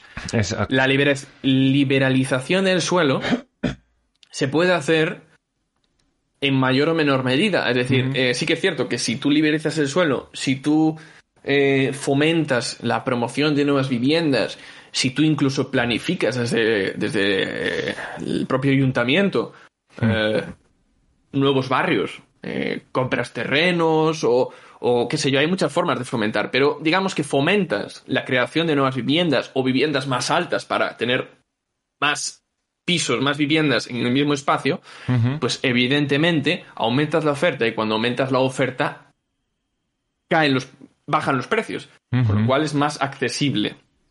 Entonces sí estoy totalmente de acuerdo y creo que es el camino a seguir. Luego puede haber otro tipo de conflictos cuando hay zonas que nos interesa conservar porque son mm, de, de gran valor de natural o, o porque no queremos dañar las costas, que ya se ha visto como aquel famoso hotel que había en la costa eh, en la costa mediterránea, que al final fuera demolido, no sé Mm. qué, bueno, pues eh, eso son cosas que tenemos que valorar, pero desde luego necesitamos crear nuevas viviendas si las ciudades siguen aumentando. Eh, el problema persiste Mm. eh, básicamente por esto. En Alemania, a partir del 2015, las, vivi- no, eh, las viviendas eh, em, construidas a partir del 2015 estaban en una clasificación aparte de las viviendas construidas entre el 2015, si no me equivoco. Eh, se había aplicado un máximo de precio de alquiler a las viviendas construidas a partir de 2015. Y de hecho, como ya dije, si tenemos seis años o como poco cinco años de experiencia, se puede ver cómo la oferta, no el precio, la oferta de viviendas cayó a más del cayó más del 50%. Sí. No se encontraban viviendas de eh, eh, fabricadas, eh, construidas a partir del 2015. Mm. Y las viviendas construidas antes del 2015, lo que, lo que vieron fue un incremento de los precios. Mm. Y, y cuando hablo de incremento o, o reducción de, de oferta, er, eh, se, se ve comparando con otras ciudades de, de Alemania. Cuando se habla de otras eh, capitales provinciales o lo que haya, la- las grandes ciudades de Alemania. Sí. Es decir, que tenemos una experiencia empírica ya de lo que ocurre cuando, cuando cometes, acometes este tipo de, de ajustes. Y esto lo digo a nivel estatal, porque esto es, es algo que lleva eh, Podemos en, En la hoja de en ruta. sí. en la hoja de ruta a nivel nacional. Eh, lo, que ha- lo que han hecho concretamente en, en, en Baleares, insisto, pre- presidenta de PSOE, vicepresidente Podemos, Ujú. eh, luego está MES, efectivamente, pero más diluido. Eh, a mí me asusta porque crea una duda, ¿no? Siembra una Sí. duda en, en, en todo el sector inmobiliario, tanto fondos como inversores mayores, medianos o pequeños Es- inversores. Es un terremoto, este país. realmente es un terremoto eh, que te hagan eso. Es un país, además, donde la, la- la inversión inmobiliaria es casi una religión. Sí, sí, Por sí. lo menos lo era antes de la crisis del 2008. Ujú. Eh, comentaste tú también que evidentemente los pisos interesa, interesa sacarlos a, a la venta o al alquiler. Sí. Y se hará siempre y cuando sean rentables. Igual si una vivienda requiere de una rehabilitación, igual que un piso de estos que llevase dos, eh, mínimo dos años parados, que igual lo que necesitaba era una rehabilitación, pues Claro. una rehabilitación supone un coste. Y si tú quieres asumir un coste como fondo o como tenedor de esa vivienda, si quieres asumir un coste, lo que necesitas es eh, que te Sacar un Sí, te- rendimiento de ese coste, o sea, Sí, si has- o sea, evidentemente sacar un una amortización de todo lo eso que has gastado. Exactamente. Que Claro. puedas. Y no te digo que te aseguren, que te prometan. No, no, aquí no hay nada prometido, son negocios, Claro. te puedes salir mal, pero por lo menos tener la posibilidad de sacar un, un rendimiento. Si ves que, que el riesgo es demasiado elevado, no vas a hacer esa inversión o esperarás a tiempos mejores para hacer esa inversión. Que igual son viviendas que no valen para ser habitadas. Mm. Eh, luego también la inseguridad, que especialmente también se ha visto en, en- en Barcelona con, con su alcaldesa. La inseguridad de los propietarios cuando se Mm. trata de alquilar un piso. Muchas veces, si tienes un piso y pues, pues por la- las circunstancias del mercado no le vas a sacar un rendimiento apenas, Hmm. o bien porque mm, no le pueden sacar mucho dinero porque ese piso necesita de un reamueblamiento, de una rehabilitación, y dices tú, bueno, pues lo voy dejando a ver si en el futuro el mercado es más benevolente, porque no quiero comerme la cabeza con los problemas que me pueden, eh, que me pueden traer algunos inquilinos. Y yo eso lo vi en el poco tiempo que estuve como, como agente inmobiliario, yo lo veía, yo veía la preocupación y, y, y la insistencia de muchos propietarios con el tema de los de los inquilinos. Y eso también tiene una contrapartida cuando el inquilino es una persona totalmente ah, responsable, porque luego no te piden una, no te piden dos. ¿Qué dices tú? Te piden cinco meses de, de fianza. Porque si no te piden la fianza, ellos no van a tener no van a sacar el no van a sacar el piso adelante y aunque Claro. aunque le limites el precio te lo van a cobrar por el otro lado Exactamente. La fianza es simplemente es la única forma que le queda al propietario de conseguir asegurarse algo. Porque exacto con cinco meses, si te destrozan el piso, la pérdida la tienes igual. Uno, por los gastos. Hmm. Otro, porque al final no has sacado ninguna rentabilidad de alquiler, has tenido el, el piso como parado. sí Y, y otra, porque quién sabe, igual hasta ni siquiera eres capaz de sacar a los inquilinos de... Y si desde las propias instituciones públicas lo que hacen es ponerte impedimentos, lo que hacen es respaldar a, a- a la ocupación, respaldar a cuando una persona no, no cumple con su contrato, eh, yo no se me ocurriría, la verdad, no se me ocurre una, una inversión menos atractiva que la inmobiliaria a día de hoy. Antes de que pasase eso y ahora todavía menos.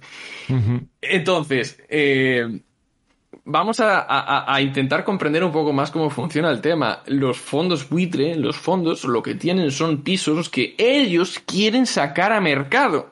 Si no fuese así, ya no los hubieran adquirido en primer momento. claro que tontos no son no, no nacen con pisos o sea eso es dinero de gente eso hay gente que espera resultados Efectivamente. Y si queréis más pisos, liberalización de suelo, no hay más. Crear nuevos barrios. O si no, detén el crecimiento de la ciudad o disminuye el, el- el tamaño de la ciudad. Fomenta la rehabilitación, fomenta que la gente quiera rehabilitar sus edificios o sus pisos. Sí, Crea de herramientas, haz de intermediario, yo qué sé, haz cosas así. Las empresas de construcción tienen que trabajar, a ver si me entiendes. Sí, Y si logras, Oh. si logras eh, reunir eh, demandantes y oferentes, dejas de cobrarles tanto, ¿sabes? Para que salga un poco a cuenta y no tener que gastarse tanto pastizal, pues poco a poco así las cosas mejoran. mira, se me ocurre incluso. Claro, a ver, lo que tú hablas de, de inseguridad, perdona, lo que tú hablas de inseguridad, o sea, yo como narices me voy a poner yo a comprarme un edificio o lo que sea, o un piso, en un sitio donde puede, puede pasar que por razones de la vida yo no viva en ese piso porque me he ido a Madrid Ajá. y un día me encuentro que me lo expropian porque no está en alquiler ni no estoy empadronado ni nada. Pues la yo culpa es tuya, pues por no haberte preocupado en sacarlo un alquiler. Claro, la culpa es mía porque estoy especulando. Pero bueno, eso lo dices tú. Es que no se puede especular, claro que se puede especular. Yo no veo esos problemas cuando alguien compra un Picasso. Es especulación pura y dura. ¿Sabes? Además, tendrías que. Se habla de especulación cuando tienes un, un oligopolio, un monopolio, ¿no? Una, tú me hablaste antes del 5% de.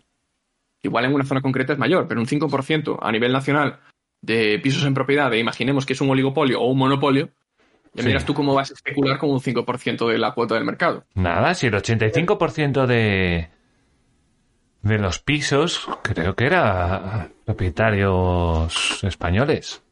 O privados. sea, eh, sí, sí, eran casas de, de, de viviendas de personas, ¿me entiendes? Gente que vive. efectivamente. O sea, no, no, Pero- no en alquiler, sino gente que vive ahí.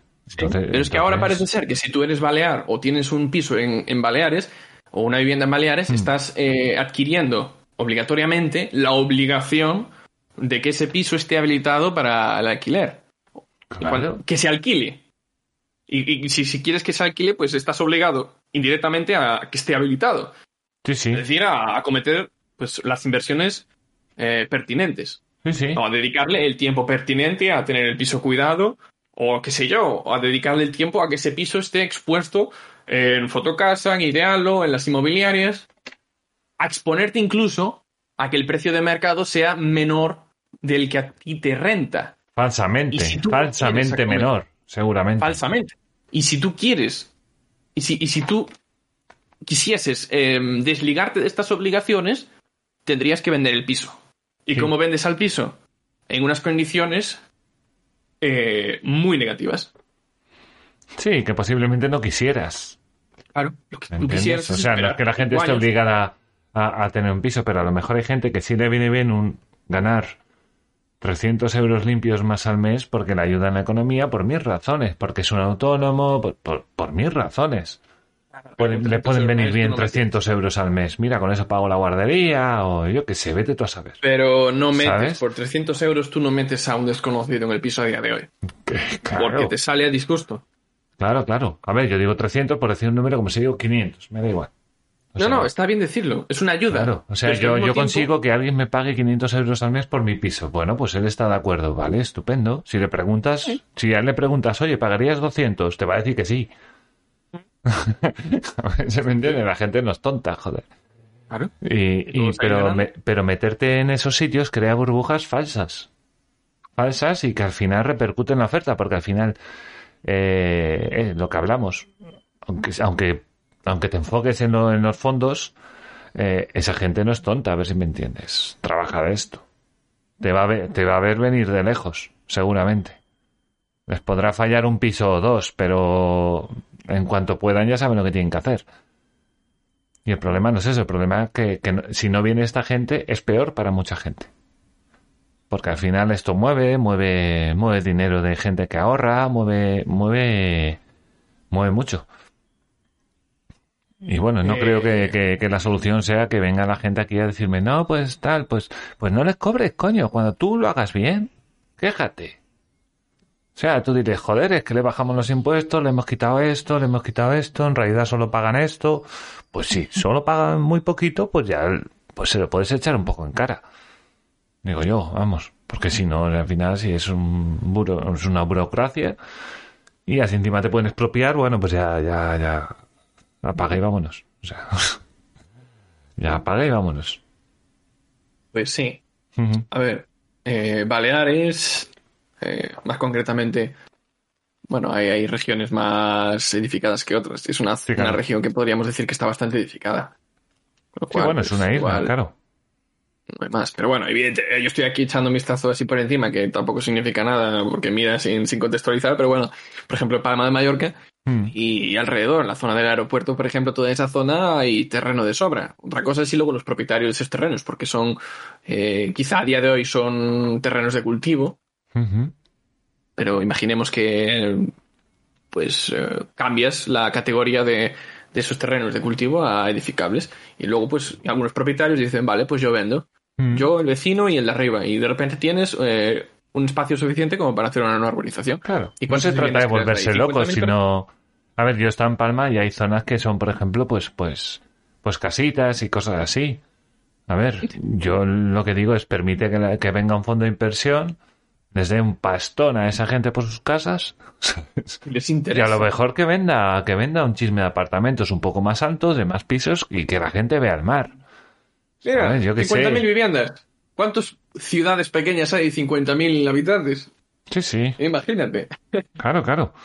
Y, y tampoco te va a descontrolar la historia, ¿me entiendes? A ver, con cabeza y poco a poco, pero sobre todo dando opciones. Dando opciones, no se trata de otra cosa. Y luego ya la gente se va buscando su salida. A ver, el problema es que puedes hundir el sector inmobiliario con estas tonterías. Estaba bastante tocado. Estaba bastante Coño, tocado. ahora, ahora que venga la CUP y que, y que, y que saque eso. ¿Sabes? Y que luego venga no sé quién y, y lo vuelva a sacar en otro lado. Y luego los, par- lo- las comunidades que son afines políticamente a la banda, pues, pues haciendo tres cuartos de lo mismo. Y al final, ¿qué pasa? Que tienes obreros parados, que tienes, que te faltan pisos por todos lados. Y, A corto plazo va a funcionar, ¿eh? A A, corto corto, plazo, plazo, funcionaría. Se asustarían los propietarios y dirían, mira, lo vendo, mal vendo, yo me largo de aquí, no quiero saber nada. sí, pero la ¿Qué gente no siempre tendrías? puede. Necesitas que alguien te dé una hipoteca para poder comprar. Tú tienes un mercado laboral lo suficientemente bueno. Claro, tú tienes un mercado laboral suficientemente bueno como para decir, no, la gente va a currar y va a poder pagar una hipoteca. Yo no lo veo, ¿eh? No, no, a ver, yo me refiero a que a corto plazo sí que podría aumentar la oferta porque los propietarios se asustarían y ante asustarse es mejor. En la venta. que En la quiten. venta, sí. En la venta. En la venta, Luego la compra ya es otra historia, ¿no? Claro. Pero de repente podría, podría darse el caso de que aumentase la, la, la oferta de en venta, no en alquiler. Ojo, Claro. en venta. Sí, sí, a lo mejor el alquiler subía alguno que lo decía, va, a ver si me lo, me lo, Sí. me lo mal alquilan así.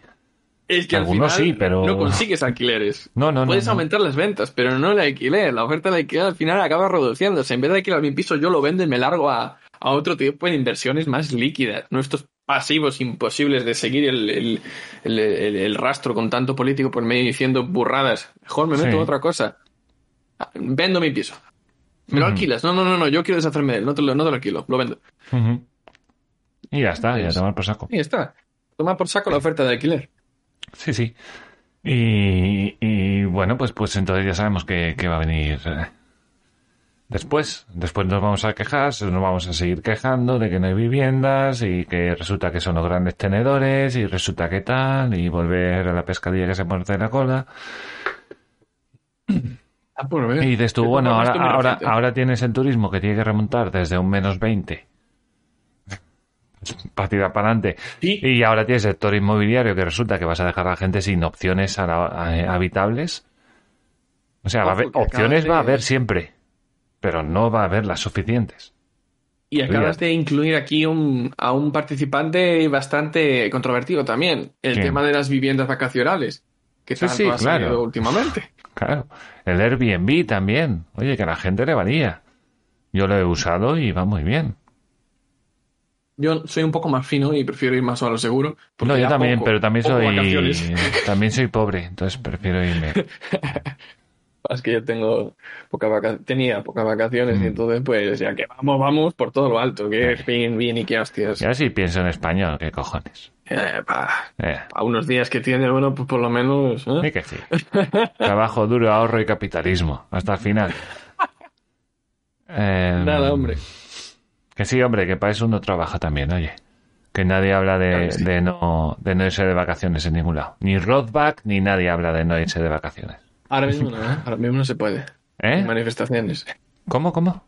Ahora mismo no se puede. Fíjate, ahora el que puede Mm. es el que, el que es inf- em, inyectado. Aquel que tiene el... ah, ¿Cómo se dice? Em, El virus de la Pfizer. Eh, Iba a decir se otra cosa. La... Inmunidad. Bueno, el beneficio de, de haber sido eh, inyectado con, con la vacuna. O sea, que si eres político, Si, si eres político o si eres de determinado sector de la población, tú tienes el beneficio de poder viajar, porque te dan la carta verde, no sé qué, y tú puedes viajar. Pero si tú eres, lamentablemente, de, de ese sector poblacional que no puede acceder a la vacuna, porque no puedes ni comprarla, ni pedirla, puedes robarla si eres político, ¿vale? sí. Pues no puedes viajar, ¿no? Y la, la- la espe- esta especie de discriminación de, de vacuna, la discriminación de la vacuna, le voy a llamar. ¿Por qué? Porque tú crees que hay discriminación en la vacuna. Imagínate, no, no, imagínate, estoy hipotetizando nada más. Sí. Tú eres una persona sana, joven, trabaja en un sector completamente de, de- de riesgo, no, de lo contrario, y vas a ser el último en recibir la vacuna. Por lo tanto, vas a ser el último en recibir la carta verde de que puedes viajar. En efecto. Mientras que tú, si tú eres uno de esos sectores que ha recibido la vacuna en los primeros, como el sector sanitario, pues a partir de ya podrías viajar. Serías un sector beneficiado por, por tener la vacuna. A mí no me preocupa tanto. A mí eso no me preocupa tanto porque siempre es el tema de la PCR, ¿no? Que siempre la puedes hacer y demás. Eh, A mí me preocupa más en un tema a lo mejor del día a día. No que si era el súper, eh, todas estas cosas. Es implantarse, ¿no? Antes de ir al súper tienes que enseñar tu carta verde, ¿no? Eh, porque claro, aquí va a haber una transición entre la gente vacunada y la gente que no está vacunada. Va a haber de repente una transición. Que a mí porque estés vacunado no te da derecho a contagiarme, a ver si me entiendes. Entonces va a haber gente que va a estar vacunada, pero debería seguir llevando mascarilla porque puede estar infectada igual. Simplemente que se cura. ¿Sabes? Sí, que no tiene problemas. Claro, pero yo no quiero estar infectado, a ver si me entiendes. Tampoco me apetece. Claro, pero no depende. de Claro, una cosa que sea sano y otra cosa es que, que yo quiera infectarme. Porque quieras que no, hay gente que. Yo conocido, conozco gente que lo ha pasado y tiene problemas de memoria. Cuidado con Mm. la tontería, ¿eh? Sí, sí, que le ha dejado. Le ha dejado efectos secundarios en la pequeño. memoria, ¿eh? Yo creo que tuve el virus de pequeño. Como mi abuela, que dice que, que lleva con el virus 20 años. Bueno, hablando en serio, me refiero, hablando en serio. Me refiero. Que tiene efectos secundarios muy jodidos. Y una cosa es que una persona Sí. sea sana y pueda pasarlo relativamente bien, y otra cosa es que no te pueda dejar una tontería. Que muchos efectos secundarios se van. se van arreglando Sí, sí, sí. con el tiempo, ¿no? Pero que bueno, a ver, no me que esta persona me dice que bueno, que, que al principio era más jodido, que ahora más o menos ya va, ya va un poco como mejor. Pero te puede dejar efectos secundarios muy jodidos. Sí, sí, sí. Entonces yo A no ver. quiero que alguien, porque tenga una puta carta verde, vaya sin mascarilla ahora. Ahora follamos todos o la puta río, yo lo siento, esto, esto es así. Y antes del 8M queda maravilloso. Te ha Eh, quedado el vídeo desmonetizado. desmonetizado. Me da exactamente igual. Totalmente. Yo no inventé el género. El refranero español no lo inventé yo. Entonces, Sí. ahí, ahí va a haber una transición muy jorobada. Yo voy a tener que llevar mascarilla para qué? Para no infectar a la gente que resulta que está vacunada porque no llevan mascarilla. Pero resulta que ellos no tienen por qué llevar mascarilla, pero a la vez pueden infectar. Bueno, eso pregúntaselo a, a Simón cuando... Ya, bueno, tío, te lo ido. pregunto a ti porque es un programa de radio. Si no quiero preguntárselo a Simón. Vale, pues yo a mí me gustaría preguntárselo a Simón, porque cuando se fue de vacaciones a, a Portugal, Portugal. sus defensores decían que como él ya había pasado el virus, pues podía saltarse a la torera pues todas las recomendaciones y Sí. restricciones. Que había hecho dos días antes, además, el cabrón. Probablemente. Sí, O sí, sí, que sí, sí, sí, que hizo las recomendaciones y se piró. El caso es exactamente igual al que me acabas de plantear. Yo lo veo Sí. igual. Vale. De todas formas, el paisano de el paisano de Pfizer dice que no te puede, que no puedes transmitir si has sido vacunado. No sé muy bien cómo van los detalles, pero el titular, que no te puedes fiar, los Sí. titulares decían así. Pues es muy difícil, ¿no? Porque si tiene, porque el virus lo puedes tener otra vez. Vacunarte no te exime No de infectarte. Es que no mira la noticia, mira, mira el titular, dije, mira, no me interesa. Eh, ya bastante tengo. Pero, ¿tú qué opinas? Yo me cuesta alguien- imaginarlo. ¿El Eh, ¿Que alguien vacunado cuesta- esté infectado? Durante un tiempo. A lo mejor no, No, son o sea, 10 es que- días, pero a lo mejor son un par de ellos. Sí, y ante la duda lo ideal sería que todos tuviésemos, eh, eh, acometiésemos responsabilidad. Eh, y, y lo más básico de esta responsabilidad es intentar, intenté- intentar eh, mm, respetar el espacio personal, el aire alrededor de una persona cuando se habla de los metros. de- Pero la gente, pero la gente vacunada tiene que llevar o no mascarilla. Es la pregunta. Eh, Desde tu Yo punto de que vista. sí. que- que- Desde mi punto de vista, si los, los no vacunados tienen que llevarlo, los ya vacunados tendrían que llevarlo. Yo lo veo así. Mientras, mientras que no sea 100% eh, asegurado que estas personas no puedan eh, transmitir. No, pueden Si transmitir, de está demostrado. Sí, 100%. porque se puede infectar, entonces ya pueden transmitir. Vale, luego habría otro efecto, que si nosotros empezamos a ver a la gente sin mascarilla, Sí, yo me la quito. que nos, ha- nos la iremos quitando, efectivamente. Entonces, ¿qué No, yo me la quito igual, a ver si me entiendes. Es que, sea, es que aunque estés vacunado, sigues infectando. Es como Ah, la ver, dichosa, esté- es como la gripe, tío. O sea, tú te puedes vacunar, pero vas a pi- puedes pillar la gripe igual. Lo que pasa que no te va a hacer un destrozo, que es lo que hace. Vale, pues Claro, entonces, cogerás unos tanto- graditos de fiebre, cogerás, estornudarás o cuatro tonterías, pero no va a pasar Claro. de ahí. Pues entonces habrá que seguir llevándola, no hay más. N- Todos. Es, sí, pero eso y cualquier otra cosa. Pero yo lo, lo que más valoro, lo que más me gustaría re- recalcar de todo esto es, no se trata de si tú llevas o no llevas, si tú haces una cosa y otra. Se trata de si la otra persona te reclama educadamente que por favor mantengas su espacio personal intacto. A veces no se puede. Por ejemplo, los centros comerciales que se ve mucho, los dos metros, tres metros, oye, respeta los puntos de cola. Si la otra persona te demanda educadamente que por favor respete su espacio, pues hazlo. Eh, y eso es lo primero. Más que nada, no sé, me parece como ese, ese mínimo de, de responsabilidad hacia los demás. Y no estoy incluyendo la mascarilla aquí ya, como, como te darás cuenta. Ya, ya, ya. Voy un poquito más abajo, pero es, es complicado. A ver, eh, el la- tema de la educación, sí, el tema de la educación y, y, y el respeto ajeno eh, fueron una cosa habitual en España, pues seguramente los muertos no hubieran sido tantos. Eso lo sabemos todos y eso y eso no es mentira. A ver, yo qué sé. No, no. Podemos La tirar balones gente, fuera, la gente que- don- donde la gente se ha, se ha volcado en hacer las cosas bien, pues ha habido menos muertos. Obviamente hay menos transmisión. Que eso no quita que el bien. PSOE tuviera su culpa en la gestión de todo esto, claro. No, no, para nada. Porque la No, gente, insisto, la gente, la gente sabe lo que tú le digas. Y si tú le dices que no va a hacer falta mascarillas, pues la gente no se pone la mascarilla. ¿Te acuerdas cómo era en verano, no? Claro. Hemos vencido al virus y todo el mundo, yo me incluyo, pues Sí, sí. actuando casi como si la nor- nor- normalidad estuviera ya a la vuelta de la esquina. Sí, sí, Sánchez diciendo salgamos a comprar. Lo hicimos y felices, fuimos más o menos felices dentro de las Claro. restricciones. Y luego había. llegó agosto. Luego llegó agosto, les dimos una hostiaza. Y Y luego llegó que diciembre, diciembre. y vino y vino lo que lo de lo que sabíamos todos, que el 80% de los contagios son en casas y llegaba la Navidad. ¿Qué pasa? Hay gente que dijo, bueno, pues yo sé de mucha gente que, que, que intentó buscar maneras, ¿no? Mesas de cuatro, eh, separados, no sé qué. Bueno, pero que al final es la Mm. misma tontería, porque estás en la misma Claro. habitación y si estás sin mascarilla estás echando gotas por todos lados. Es la misma tontería, aunque sea que toques los platos, que toques una cosa, que toques la otra, da igual, es una bobada.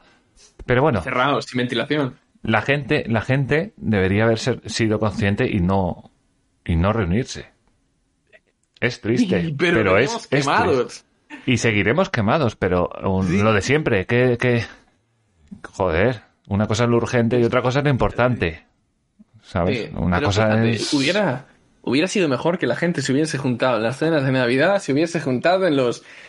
Evidentemente en Navidad nunca hay locales abiertos, ¿no? Porque todo queda en casa. Pero tú imagínate, hubiera sido mejor que se hubieran juntado en, en restaurantes porque uno se corta más. Cuando uno está en el bar, en la cafetería, en la terraza, en la terraza de invierno, no, pero bueno, nos comportamos con un poquito más de respeto. Igual algunos pues se dejan la mascarilla por respeto a las mesas vecinas. En casa, en casa, cuando está la cena de Navidad todos familiares, eso es un desmadre. Claro. Eso es un verdadero desmadre. Todo el mundo cogiendo de la, de, tipos de- de- de la bandeja de nécoras y... de la botella de champán. Claro. Olvídate. El que corta el, el que- que corta el turrón a lo mejor está contagiado.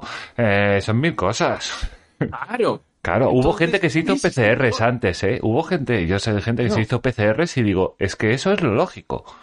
No, yo no lo hice. No lo hice Yo yo, igual lo hice prácticamente allá. Yo tenía una PCR de hacía un mes. Y yo de hacía seis meses.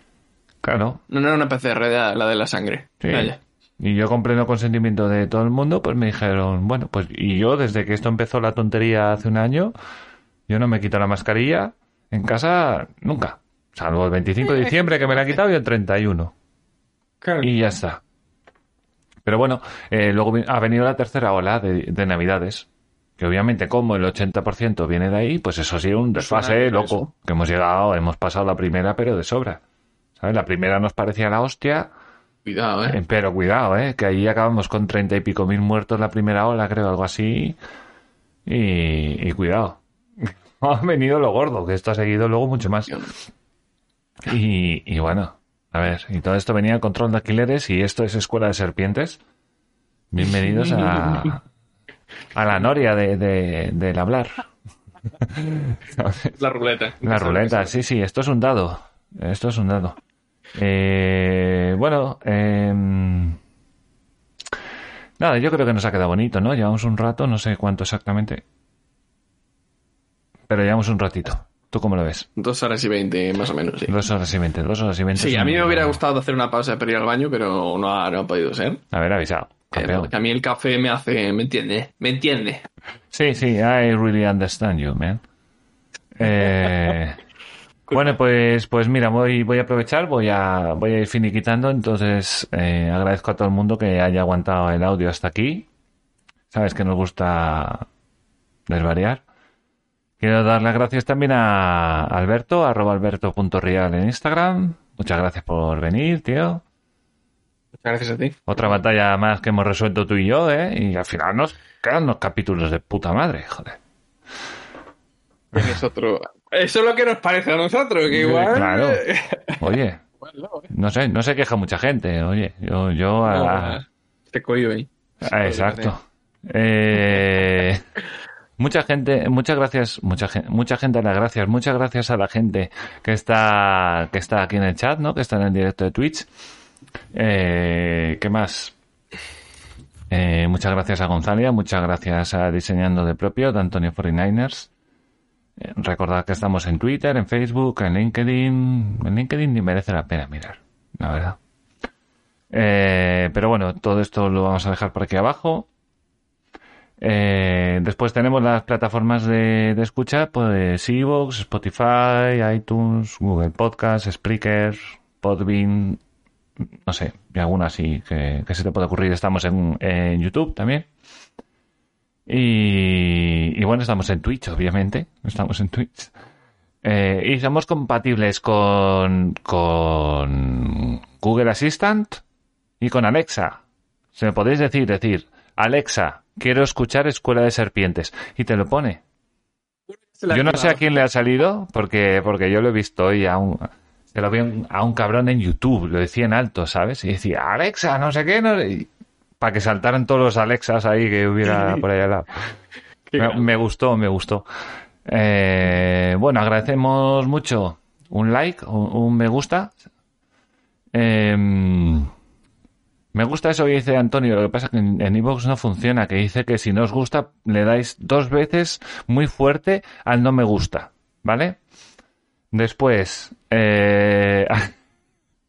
Alberto se está guay. Sí, sí, es la idea, no hacía falta hacer spoiler, era, era eso. Y... Y bueno, comentarios, por favor, que, que siempre nos gusta, ya sabéis. O sea, de hecho empezamos el capítulo con los comentarios porque nos gusta nos gusta darle una vuelta a lo que decís. Y además, si alguien además luego se está por aquí en Twitch, pues lo puede matizar, puede explicar, eh, todas esas cosas. Eh, suscribirse, darle a la campanita, que así hace tolón cada vez que subimos un audio, ¿vale?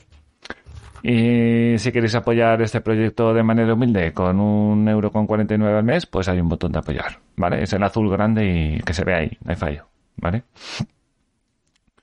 Eh, eso, muchos comentarios, por favor, escribirnos si no a través de las redes sociales, eh, si no también mediante email, es una opción, que es escuela de serpientes, todo junto, arroba gmail.com o a través del número de teléfono 623 035167 y hacéis como Matías, dejáis unos audios ahí ahí bien chulos y tal, si queréis editarlo, ponerle música de fondo, algo épico, bueno, eso ya a vuestro gusto. No, no hay ningún problema en esas cosas. Y y bueno, entonces bo- nos escuchamos en el siguiente y muchas gracias por, por llegar hasta aquí. Un abrazo a todo el mundo. Chao, chao. Un beso.